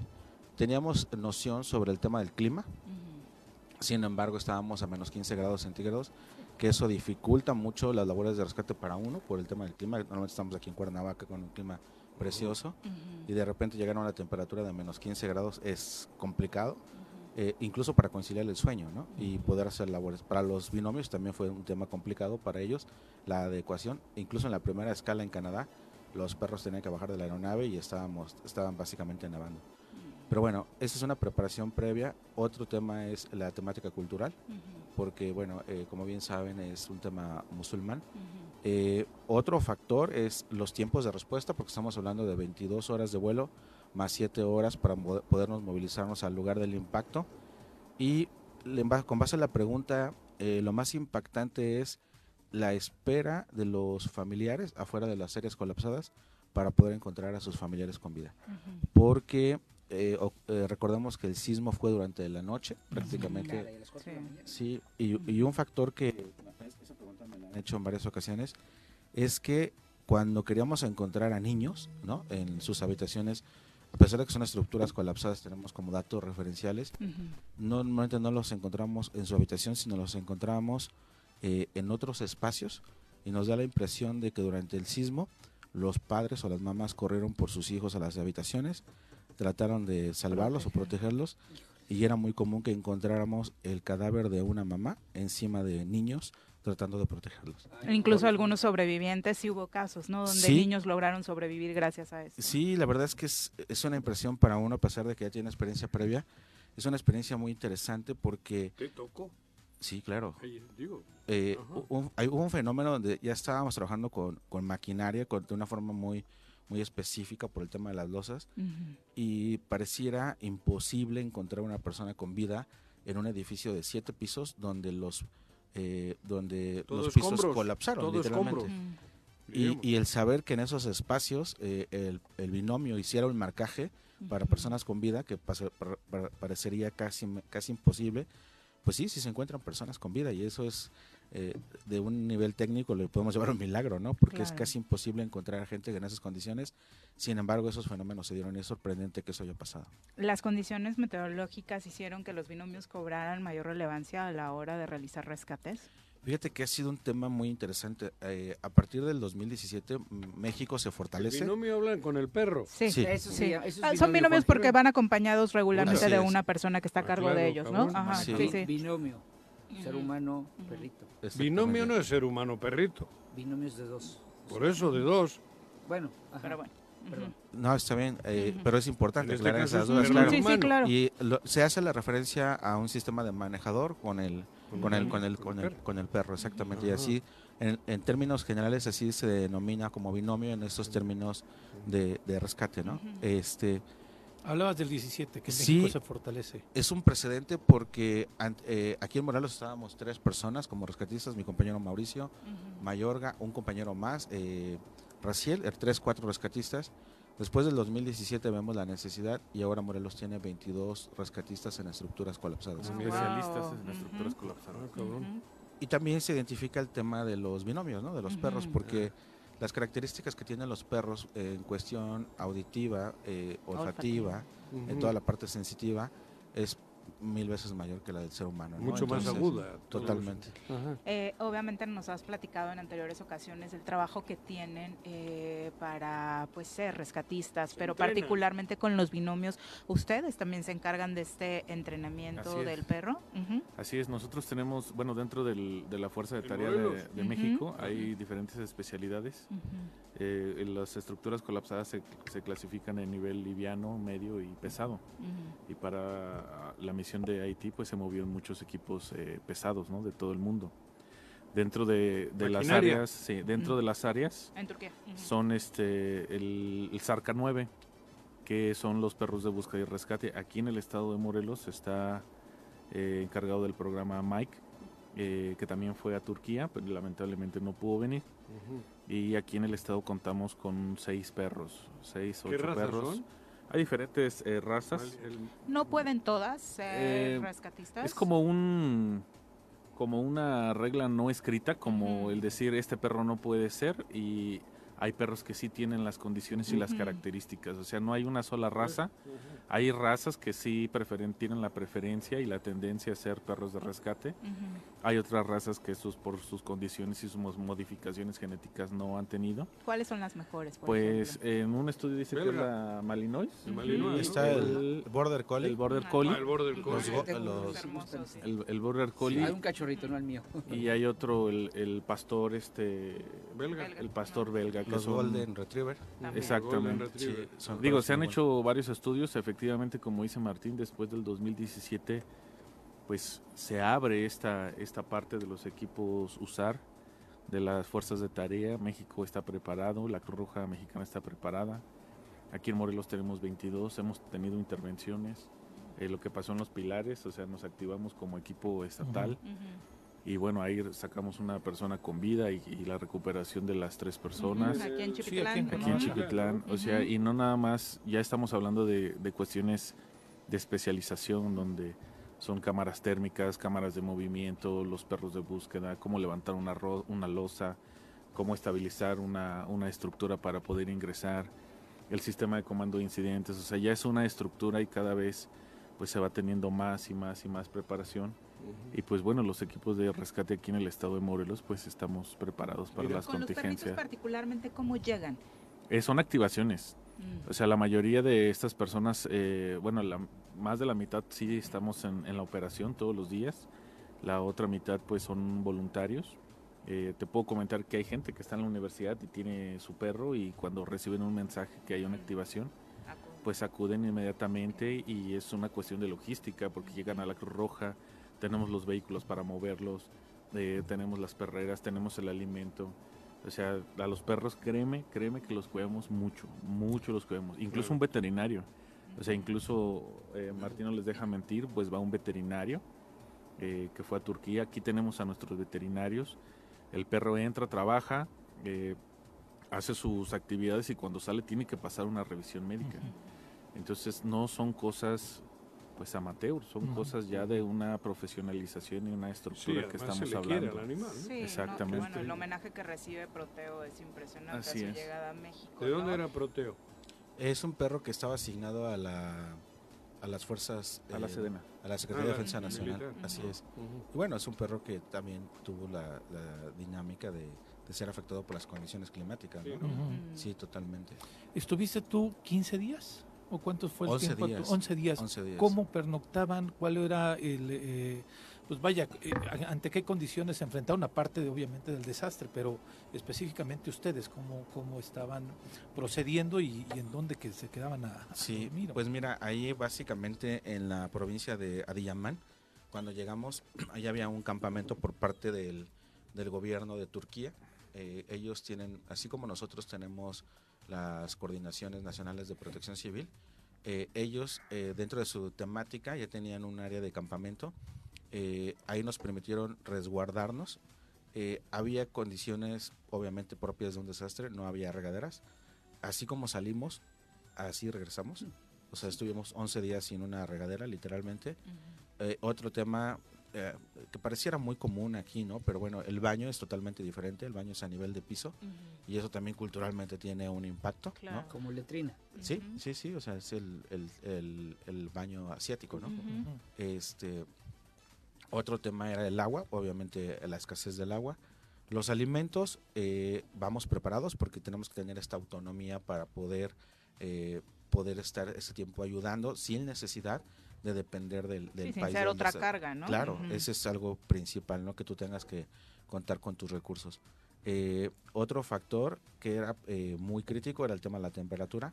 Eh, sí llevábamos eh, preparación con ropa térmica, sleeping, sin embargo, una experiencia es que normalmente nuestros sleeping son para 5 o 10 grados centígrados y ahorita la activación nos fue en horas, entonces no teníamos un sleeping para menos 15 grados centígrados. Entonces yo creo que uno de los, de los factores que más nos afectó fue la temperatura. Otro tema es la comunicación. Teníamos teléfono satelital, pero sí la tecnología ya estando allá te hace algunas malas jugadas, ¿no? Sobre todo por el tema del internet, la comunicación, porque es, es, importante estar informando las condiciones en las que estamos y cómo estamos. Pero la verdad es que eh, yo creo que por la experiencia y por toda la temática de los apoyos por parte de nuestros directivos de Cruz Roja, el licenciado José Luis Aquisira, junto con la Coordinación Nacional de Socorros y junto con nuestro presidente nacional, eh, hemos tenido muchas fortalezas en cuanto a la infraestructura, el equipo, la preparación. Ya no es nada improvisado, llevamos maletas especiales para, para nuestro equipo con lo, con lo necesario. Y la verdad es que eh, estamos mejor preparados que hace algunos años, ¿no? E, esa es una, esa es una fortaleza. Un poquito del tema allá de, de, cuando estuvieron y lo que vieron por esta desgracia. Eh, yo he platicado con algunas personas, pero no, pero obviamente sin el conocimiento que ustedes tienen, nada más por lo visto en televisión, y decía que eh, estos temas, como muchos en la vida, a quienes más golpean o a quienes más afectan es a las personas más necesitadas, a las personas más pobres, porque sus edificios son los que no tenían las condiciones para soportar un sismo de esa magnitud. Pero no sé si estoy en lo correcto. O vieron de todo tipo de edificios derrumbarse. Pues en, en apariencia los, los edificios se veían eh, muy bien eh, en, cuestión de estética. O sea, no se veía como un edificio eh, muy sencillo, al contrario, yo creo que eran muy bien. no técnicamente no podemos decir que los materiales no eran los adecuados, pero sí el tipo de colapso nos hace ver que no hubo una resistencia al tipo de, sismo, claro. Aunque también hay otros factores, ¿no? Obviamente eh, la profundidad del sismo, el epicentro, la magnitud, hay factores predominantes para, para los tipos de colapso. Pero sí se llegaba a detectar que los materiales de construcción eran muy frágiles, ¿no? Este, y eh, eso es lo que nosotros podemos identificar. Obviamente habría que esperar como la opinión técnica de los expertos para ver si eso contribuyó de una manera importante para el tipo de colapsos que se presentaron. Una cosa que me parece importante aclarar de pronto para la opinión internacional es todo mundo se fue a Turquía, nadie fue a Siria. En el caso de los equipos mexicanos es porque existe una organización internacional que determina exactamente qué puntos son los que necesitan atención. Sí, eh, hay una temática a través de Naciones Unidas, a través de INSARAC, que así son las siglas en inglés, que básicamente es un grupo asesor internacional y el primer país, eh, primer grupo rescatista que llega al país, en este caso el aeropuerto donde llegamos, en Turquía, eh, se instala para poder hacer esta gestión de zonificación de áreas dañadas. Y como, como vamos llegando los grupos de rescate somos asignados a esas áreas. En el caso particular de México fuimos asignados a esta zona, pero seguramente hay eh, grupos que son asignados a estas zonas de impacto pero no, no depende directamente de nosotros el escoger un área, sino más bien con base a la evaluación de daños que hace el Grupo Asesor Internacional, es asignado nuestro trabajo en las zonas de impacto conforme vamos llegando. Quienes tienen eh, actividades de este tipo obviamente necesitan eh, pues atención psicológica. ¿También tienen algún programa eh, que acompañe en estos casos? Sí, también lo tenemos cubierto. Creo que en el dentro del catálogo que manejamos como fuerza de tarea es este prácticamente tenemos todos los, puntos cubiertos, desde el bienestar del paramédico, eh, antes de la operación, durante y después de la operación. Eh, Martín no, me dejará mentir, pero ya tuvieron una primera sesión, una primera, eh, no me gusta decirlo terapia, es un acompañamiento y se les ha apoyado con, otras cosas, aparte del descanso que se les ha brindado. somos un equipo de trabajo y se tiene que cerrar ese ciclo, o sea, desde que ellos regresaron, que hay una desmovilización y luego van a, a este tipo de acompañamiento, se tiene que cerrar eh, el ciclo porque eh, sí, regresas, regresas afectado, así como regresamos de Ecuador, en Haití, este, propiamente aquí en, Morelos o en las activaciones nacionales. Eh, justo cuando regresas de una activación tienes que pasar una revisión médica, así como se los decíamos con el, como los binomios, con los binomios tenemos que nosotros pasar una revisión médica. Eh, si te machucaste un dedo, te toman una placa para ver que estés bien. Y si no, pues eh, para eso están el, área de servicios médicos. Las tenemos. O sea, contamos con una cartilla internacional que fuimos a, México a conseguirla. Tenemos vacunas, aparte de todo el esquema nacional, tenemos como la fiebre amarilla, eh, que te la piden para movilizaciones internacionales. Los documentos de nosotros están en regla, los pasaportes, las visas. Siempre tienen que este, tenerlas. Sí, siempre las tenemos listas. O sea, nosotros tenemos nuestras maletas hechas. Eh, viven con nosotros en, la casa, en, en, la oficina. Y por eso es que la activación fue en menos de seis horas. Y, el por ejemplo, el domingo, que, que el lunes que nos teníamos que ir a México, pues el regreso, el tráfico, o sea, son cuestiones eh, pues no tan, tan sencillas de llegar y, y cumplir la, la, misión, porque el estrés empieza desde el momento en el que sabemos que hay un sismo. Por ejemplo, ahorita en la madrugada volvió a temblar en, en Turquía y, están reportando otra vez, no nuevamente edificios colapsados. O los que, o los que se tenían que, que, los que estaban por caerse o por colapsarse, pues ya, ya no resistieron más. Entonces el estrés empieza a trabajar desde ahorita, la atención, eh, la preparación, etcétera, todo. Pero tenemos que cerrar el círculo completamente para que todos estemos bien. Como individuo, ¿con qué te quedas de esta experiencia? Supongo que hay un poco de todos los matices, ¿no? Sí, antes de contestar esa pregunta, me, gustaría hacer una petición, si, me, lo permites, aprovechando el escenario y toda tu audiencia, ¿no? Fíjense que hemos crecido mucho, como les los comentaba, pero también necesitamos seguir creciendo y esto lo hago a título personal porque tengo este pues este sentir ¿no? de, tener un crecimiento profesional y también como institución. La Cruz Roja nos ha apoyado muchísimo, creo que es una, el estar dentro de Cruz Roja es una de las mejores cosas que me ha pasado en la vida. Ayer estaba viendo los lugares que he conocido, la gente con quien he estado y creo que es mucho gracias a la institución, ¿no? Y creo que también eh, yo le pido a la audiencia, muchos creen en la Cruz Roja, muchos también tienen alguna opinión diferente hasta que la conocen y se dan cuenta todo lo, bondadosa que es, ¿no? En ese sentido. Eh, nosotros queremos que la gente, los donantes nos apoyen. Eh, tenemos el proyecto de los perros. Ya hubo, cuando la gente ya vio el trabajo de los binomios, ya hubo un donante a nivel nacional que va a poner un campo de entrenamiento en Toluca, ¿no? Este, para los binomios y ya hubo una marca eh, también de, de alimento que, que, quiere contribuir con estos eh, equipos para el entrenamiento. Y la verdad es que también lo queremos hacer en Morelos, ¿no? este, eh, puede haber donantes que les gusten mucho los cachorros y que además vean que un, un cachorro puede salvar vidas. Entonces que se acerquen con nosotros a la Cruz Roja cualquier donante que quiera apoyarnos es bienvenido y que conozca los programas que tenemos y no solo en el factor económico, sino en el factor, hay muchas formas de ayudar y esa puede ser una de ellas, ¿no? El económico porque nos puede contribuir a seguir teniendo mayor cantidad de binomios que nunca son nunca son nunca muchos. son suficientes, ¿no? y, y, que, y que vamos a responder de la forma más eficiente. Entonces, estamos buscando también un espacio físico para poder seguir con su con su entrenamiento y hay gente, la verdad es que hay gente que nos escucha y que de repente puede decir, sí, a mí me gustaría contribuir con la Cruz Roja, me gustaría contribuir con salvar vidas a través de, mi donación para tener una mejor preparación desde el punto de vista preventivo y desde el punto de vista para desastres. Entonces, cualquier persona que se quiera sumar a donar, eh, que se acerque a la Cruz Roja, ¿no? Estamos buscando el área de entrenamiento, estamos buscando tener mayor número de binomios. Ha habido gente que se acerca incluso de decir, oye, yo tengo un border retriever y me encantaría donarlo, ¿no? Y, tener un seguimiento para después verlo haciendo su labor. Y, o sea, hay cosas impresionantes. ¿Hay alguna edad límite para recibirlos? Eh, no, eh, bueno, la verdad es que los agarramos eh, cachorros, o sea, hay una selección.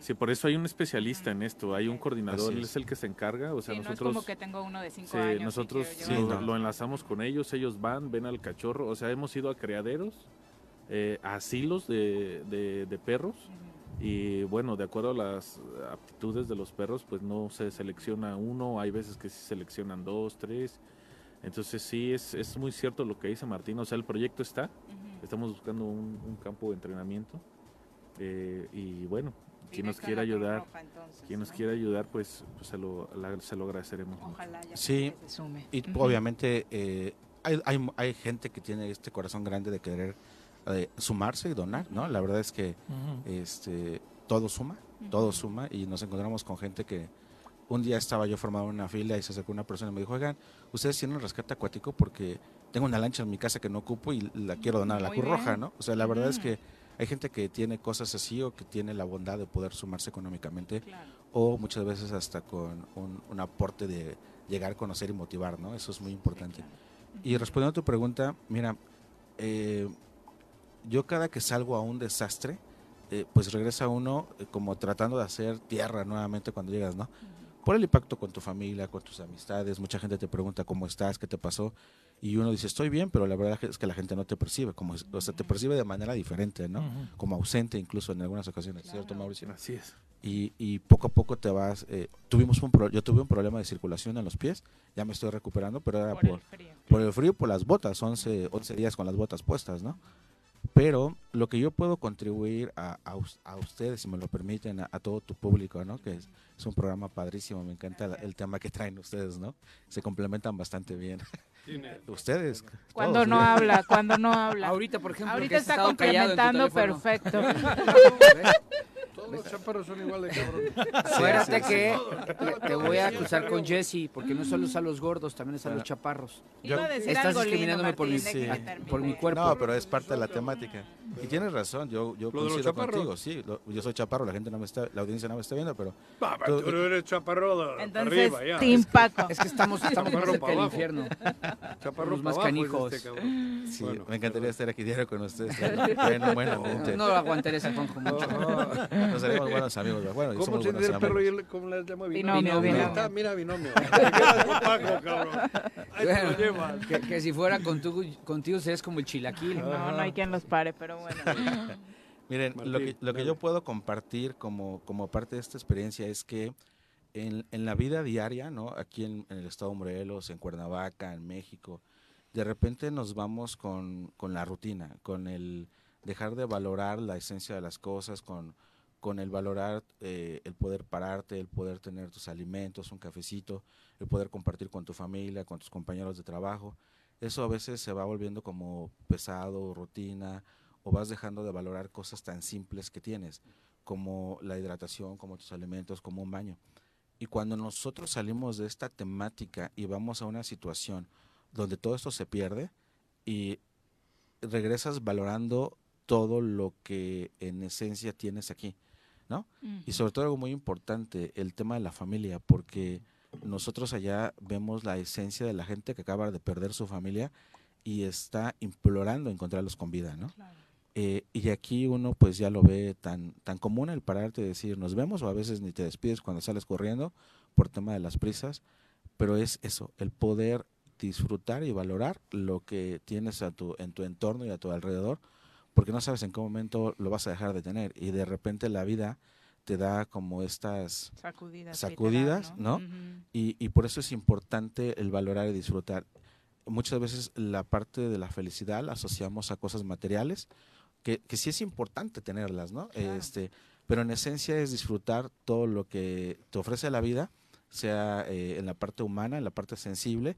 Y ayer estaba yo comiendo con mi familia, ¿no? Y me decían, oye, ¿y cómo, cómo le haces con el tema del idioma, no? Y la verdad es que tenemos un traductor, pero va a sonar un poco sensible lo que voy a decir.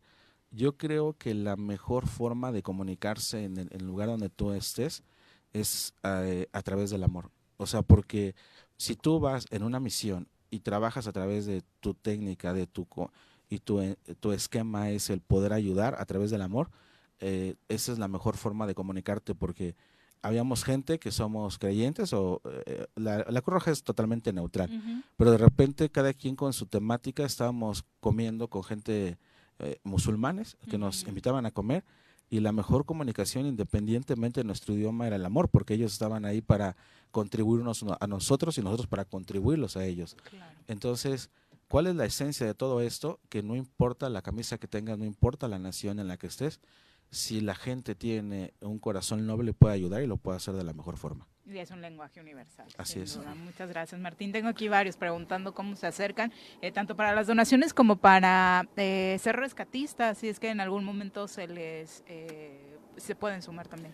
Mira, estamos en el en Facebook como Cruz Roja Mexicana Delegación Morelos. Ahí están los teléfonos de contacto. Para ser paramédico, bueno, primero tienen que ingresar al área de capacitación. Sí, hay cursos tomar especializados. El, el, curso, primero un año. Y bueno, para llegar a, la, a donde estamos nosotros, pues créeme que son varios años de, entrenamiento y de, preparación. Eh, igual en el tema de las donaciones lo pueden hacer a través de la de la página, basta un mensajito e inmediatamente el área de captación de fondos se va a poner en contacto eh, con ellos para, para, pues para agradecerles primeramente, ver en qué nos pueden ayudar y seguir contribuyendo con esta operación. Nuestra institución es la institución de todos los mexicanos. Digo nuestra institución porque nosotros somos muy institucionales, queremos a la Cruz Roja, la llevamos en el corazón y bueno, siempre estamos eh, abiertos a recibir a quien guste sumarse a la misión de la Cruz Roja, que es aliviar el sufrimiento humano. Muchísimas gracias por acompañarnos y felicidades por el trabajo que realizan. Muy buenos días. Son las 8.40. No vayas a llegar con tu chihuahua, Juanji, No, que esos no cuentan como salchicha. rescatistas. Les voy a llevar el salchicha, cabrón. Tampoco, ¿sí? Ah, ¿No? Ya no, ya no pasan, tienen casi tu edad. Bien. Vamos a pausa, salchicha. regresamos. Tus perritos.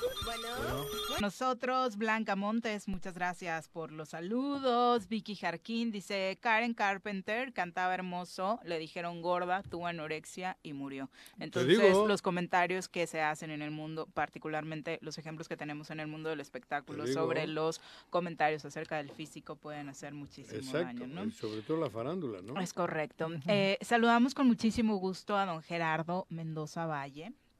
Eh, nos acompaña en el marco del Día Mundial del Trasplante de Órganos y Tejidos.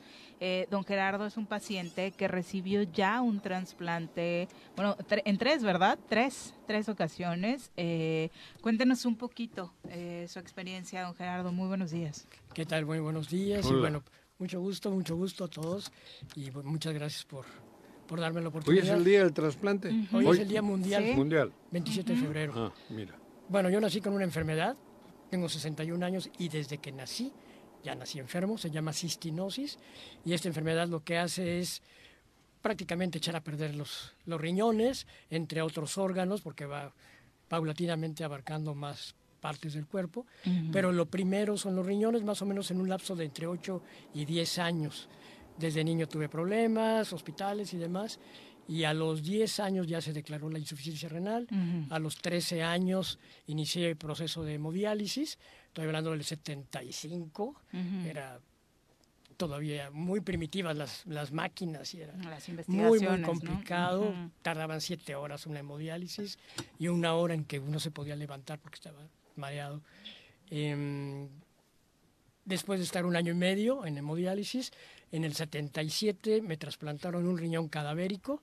Mis papás no podían donarme, mi padre era mi tipo de sangre, pero tenía presión alta y mi madre no era mi tipo de sangre. Entonces no tenía donador vivo. Y fue- ¿Dónde se realiza este trasplante? el primer trasplante fue en el Hospital Mosel, en la Ciudad de México. Eh, los cirujanos, el doctor Octavio Ruiz Esper y Federico Chávez Peón, que ya falleció, me trasplantan y todo se vuelve maravilloso para mí. En ese momento empiezo a realmente a disfrutar de muchas cosas que no había tenido oportunidad en mis 15 años hasta ese momento.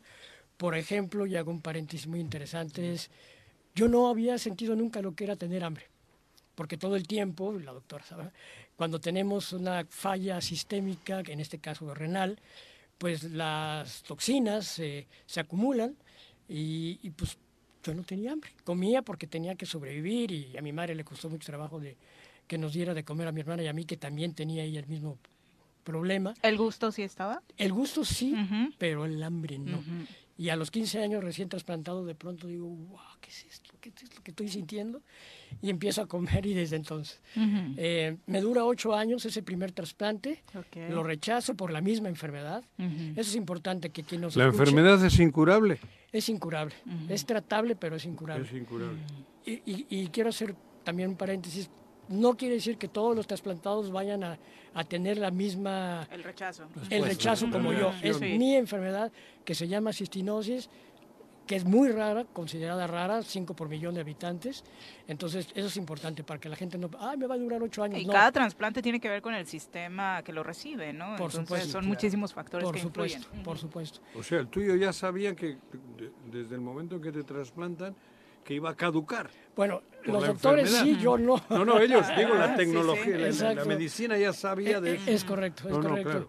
A mí me dan la mala noticia ocho años después y me dicen, pues, ¿qué crees? estás rechazando el riñón, que yo pensé que me iba a durar toda la vida hasta los 60 años. Mm. Y no fue así. Regresé a hemodiálisis, estuve un año y vino un segundo trasplante renal cadavérico otra vez.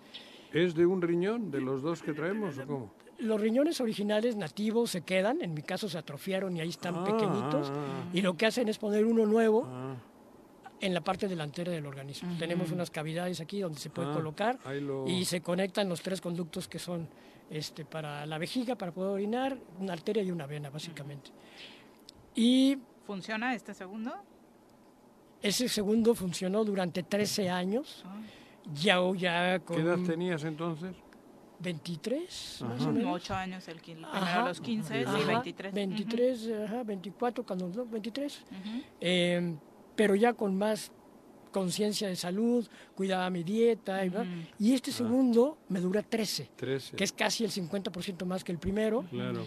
Pero nuevamente viene el rechazo en el 99, regreso a hemodiálisis y en esta tercera ocasión de hemodiálisis estoy por 8 años, que fue muy, muy pesado. Eh, Ah, no tuviste riñón para... No había donante. No había... Estaba esperando. Eso en la estaba lista, esperando, diríamos. estaba en la lista justamente. Y afortunadamente el 25 de abril del 2007 hay un riñón cadavérico y sí fuimos compatibles. Cadavérico es de una persona que se accidenta. Que se murió. Y que la familia tiene a bien donar. Sí, sí. Porque mucha gente muere, pero no. Eh, entonces aquí es un tema muy importante justamente hoy, la donación. Claro. Mm. Entonces, bueno, recibo ese trasplante cadavérico el 25 de abril del 2007 ya aquí en Cuernavaca, ¿En dónde? en el Instituto Mexicano de Trasplantes, Trasplante, en Teopanzolco. en Teopanzolco, Ujú. en Cuauhtémoc. Mm. Y hasta la fecha es el riñón que tengo. Mira. Y a partir de esa fecha y de este tercer trasplante, yo ya empiezo a tomar un medicamento que se desarrolló un poco antes, pero que yo no tomaba, específicamente para mi enfermedad, que se llama, nombre comercial, Cistagón. Y lo que hace es no nos cura, pero evita ya los síntomas, digamos que... Los daños secundarios. la- Exacto. Entonces, hoy por hoy yo mis análisis están perfectos. Mira, lo que no bueno. pasó en los dos primeros porque no tomaba este medicamento. Claro. Ahora ya lo tomo. Mira, qué y hoy por hoy, después de 13 años, perdón, voy para 16 en, en abril. Wow. eh, Joder. estoy qué perfecto. bueno, Qué bueno. ¿Y los estándares médicos que están revisando tus doctores también hablan de eso? ¿De que Sí. va bien? Sí, sí, sí, sí, sí. No hay rechazo. Sí. De momento. No hay Digo, rechazo. no hay, no No, rechazo, no, no, no, ya. no, con la medicina esa, cabrón. Bueno, algo Fíjate interesantísimo es que, bueno, entre otras cosas me dio cáncer hace dos años, tres años, y, y me dijeron que tenía que quitar por un lapso los inmunosupresores para que no se proliferara más el cáncer. Y los quité temporalmente y de pronto se alargó, se alargó, y llevo ahorita tres años sin inmunosupresión y estoy perfecto. Que también eso es así como, pero bueno. ¿No? ¿Qué Joder, mensaje oye, le darías vaya, hoy? te y digo, digo, vaya. tu caso es Qué impresionante. Y, de y verdad. también tengo un trasplante de córnea. Esto fue porque la misma enfermedad llegó a las córneas, adelgazó una y en un momento de mi vida, en el 2009, pues se me abrió el ojo y se vació. Tres veces me pasó hasta que me pusieron un- una córnea y ya. Perfecto. Entonces, tres de riñón y uno de córnea. Eh, obviamente toda esta revisión que se realiza y demás está de la mano de nuestros amigos del Instituto Mexicano del Seguro Social. ¿no? Y otros médicos que hemos podido contactar, especialmente especialistas en cistinosis, que hoy por hoy cada vez hay más, pero en aquel entonces eran muy pocos y tuvimos la fortuna de conocer y contactar a una persona, la doctora eh, Belmont, Leticia Belmont, del Instituto Nacional de Pediatría, que se interesó por la enfermedad desde el 2000 y a partir de ahí nos acompañó a varios pacientes que inclusive creamos una asociación para ayudar a personas con cistinosis. Perfecto. ¿Qué mensaje le darías a toda la gente Joder, ¿qué que, está dando? pues tras conocer tu caso, es que la falta de sensibilidad para el tema de la donación es muy fuerte todavía, ¿no? Así es. Bueno, eh, voy a hacer un paréntesis nada más que tiene que ver con esto. eh. También tuve la oportunidad de echar a andar una fundación. Yo no la creé, me invitaron a echarla a andar. Y en esta fundación, durante 10 años, la Fundación Nacional de Trasplantes, realizamos 7.200 trasplantes. O sea, salvamos la vida de 7.200 personas en todo el país, en 26 estados, a través de 89 hospitales. ¿Y cuál es el mensaje? El mensaje es que cuando uno dona ya sea un órgano propio en vida o los órganos de un familiar fallecido, realmente uno no sabe lo que está haciendo, porque esa persona que recibe es una historia completamente que se puede potenciar y se puede desarrollar de la mejor manera y de la normalmente, ¿no? Entonces, en mi caso, quien tuvo la, para mí, la fortuna de, de donar mis tres riñones, hicieron posible que yo después hiciera posible el trasplante de 7 mil personas. Sí, claro. Para quienes creen en eso, de alguna u otra forma siguen aquí, ¿no? A través del legado que estás haciendo, el trabajo que estás eh, concretando para ayudar a otros incluso. Así que de verdad el mensaje, como siempre desde este espacio, es donen, salvan vidas. Y otra cosa importante, una persona que dona después de su muerte sigue viva. Yo ahorita tengo el riñón vivo de alguien que murió hace 16 años. Claro. Claro. Esa persona sigue viva en mí. Entonces, eso también es interesante. Es una manera, si lo quieren ver así, de poder seguir vivo hasta en siete personas, siete órganos vitales, eh, son los que se pueden donar después de nuestra muerte. Muchísimas gracias por compartirnos. Gracias. Muy buenos un placer, días. placer. Y ustedes ya saben que es lunes de salud. Piensa en un futuro sano. Tú también puedes tener una mejor calidad de vida. Conoce cómo llevar. Doctora, ¿cómo te va? Muy buenos días. Bienvenida a la doctora Muchas Mónica gracias. Novielo, nuestra nutrióloga de cabecera. Fíjate, eh, qué impresionante. ¿no? Qué impresionante, sí. sí. La verdad, la verdad. Bueno, pues ya he hablado mucho yo de los daños que hace el azúcar, el azúcar blanca refinada y mortal, digo yo. Este, bueno, yo creo que un, el primer alimento chatarra que hubo en el planeta fue la harina blanca refinada y yo creo que el segundo fue el azúcar, ¿no? Entonces yo lo considero un alimento, alimento chatarra. Em, porque pues no nos aporta nada, incluso nos roba nutrientes, nos hace daño, está blanqueada con aluminio. Ya he hablado De esos dos chatarras principales hacen la chatarrería general. general, porque de ahí se base. Hacen galletas, panes dulces, todo, o sea, sí, de verdad, porque el quitarle cosas a un alimento, pues lo vuelve algo que no es bueno para nosotros, ¿no? Por ejemplo, al el trigo le quitan la cáscara, le quitan el, el, la- el germen y pues queda el puro almidón y esa es la harina blanca, ¿no? Además la blanquean también, bueno, etcétera. El caso es que también algo que siempre comento es que no es que no coman cosas dulces, sino que dulce van a usar. Entonces, eh, hay un grupo de endulzantes que se llaman polialcoholes y están hechos como por una fermentación. Y quiero hablar hoy de dos en específico. Uno es el gilitol, que se escribe con X, como Gilitol. gilitol.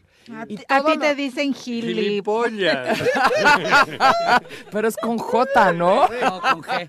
Ah, con G, con. G. No es con, no es con X. Este Pero acuérdense de Juanjo cuando buscan los gilitoles. Exacto, en vez de gilipollas, gilitol. El gilitol.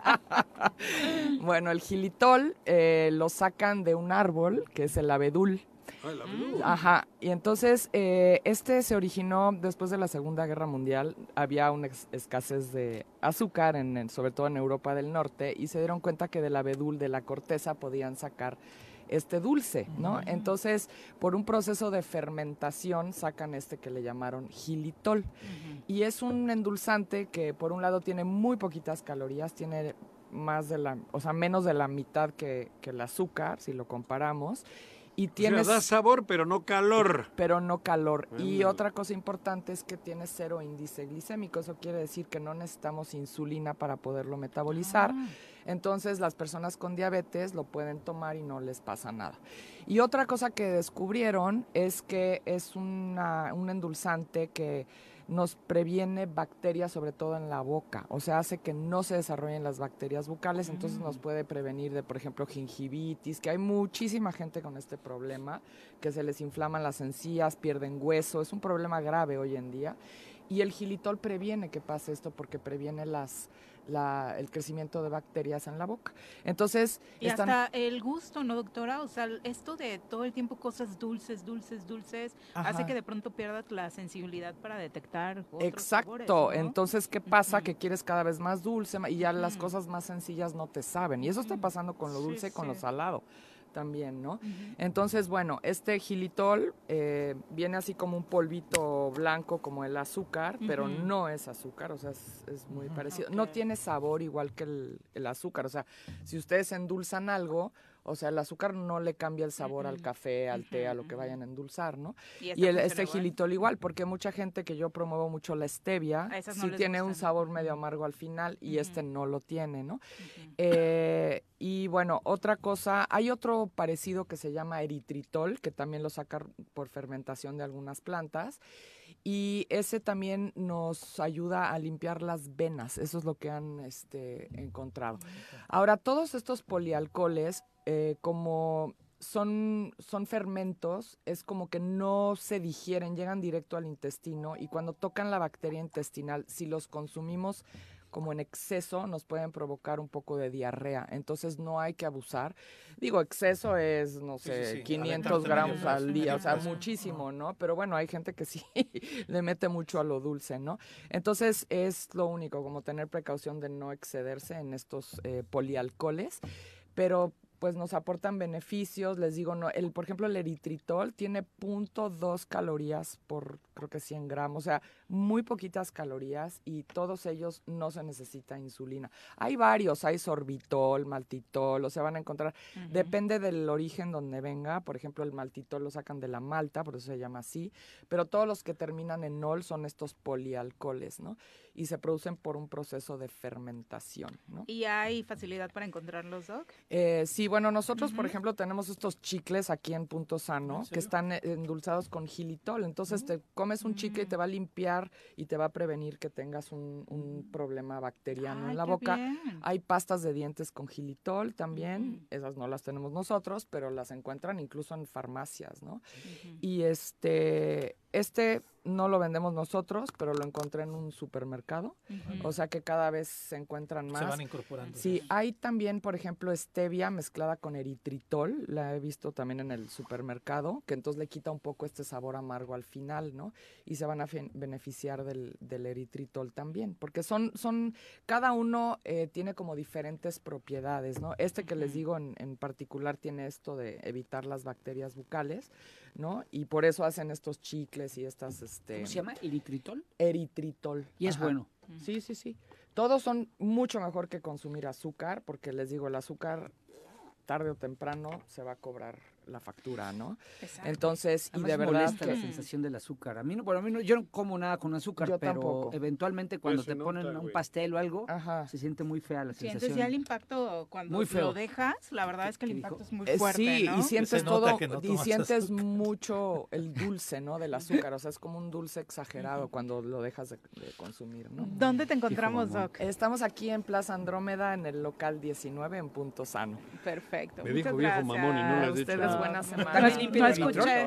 ¿El eritrol también limpia? no el eritritol eh, ayuda mucho a limpiar las venas y arterias. O sea, ese es, es- han- lo han notado en experimentos con animales en laboratorio, pero sí han visto que, por ejemplo, con las personas con diabetes tienden a acumular mucha grasa en las venas y arterias y el eritritol ayuda a limpiar esto, ¿no? Entonces, te digo, hay diferentes propiedades con cada uno, ¿no? Tengo que ir a verte, Gracias, ¿Cómo, es- cómo es la canción, Pepe? Doctora, felicidades. ¿Cómo es la canción, Igualmente. Pepe? Apréndete los chismes. ¿Cómo es? Juan. Uy, se me fue feo. Cabrón. Apréndete los chismes. Ya nos vamos. Paco, muchas gracias Sí, por acompañarnos. gracias, Pepe. Buenos. Viejo días, ridículo. Pepe, buenos Ah, días. Bye, señora Recé. Se llama Si nos dejan, pero ya no Si dejé de dejan. cantarlo. Si nos dejan. ¡Se acabó! Así es esto. Esta fue la revista informativa más importante del centro del país. El Choro Matutino. Por lo pronto, el Choro Matutino. A bailar y a gozar,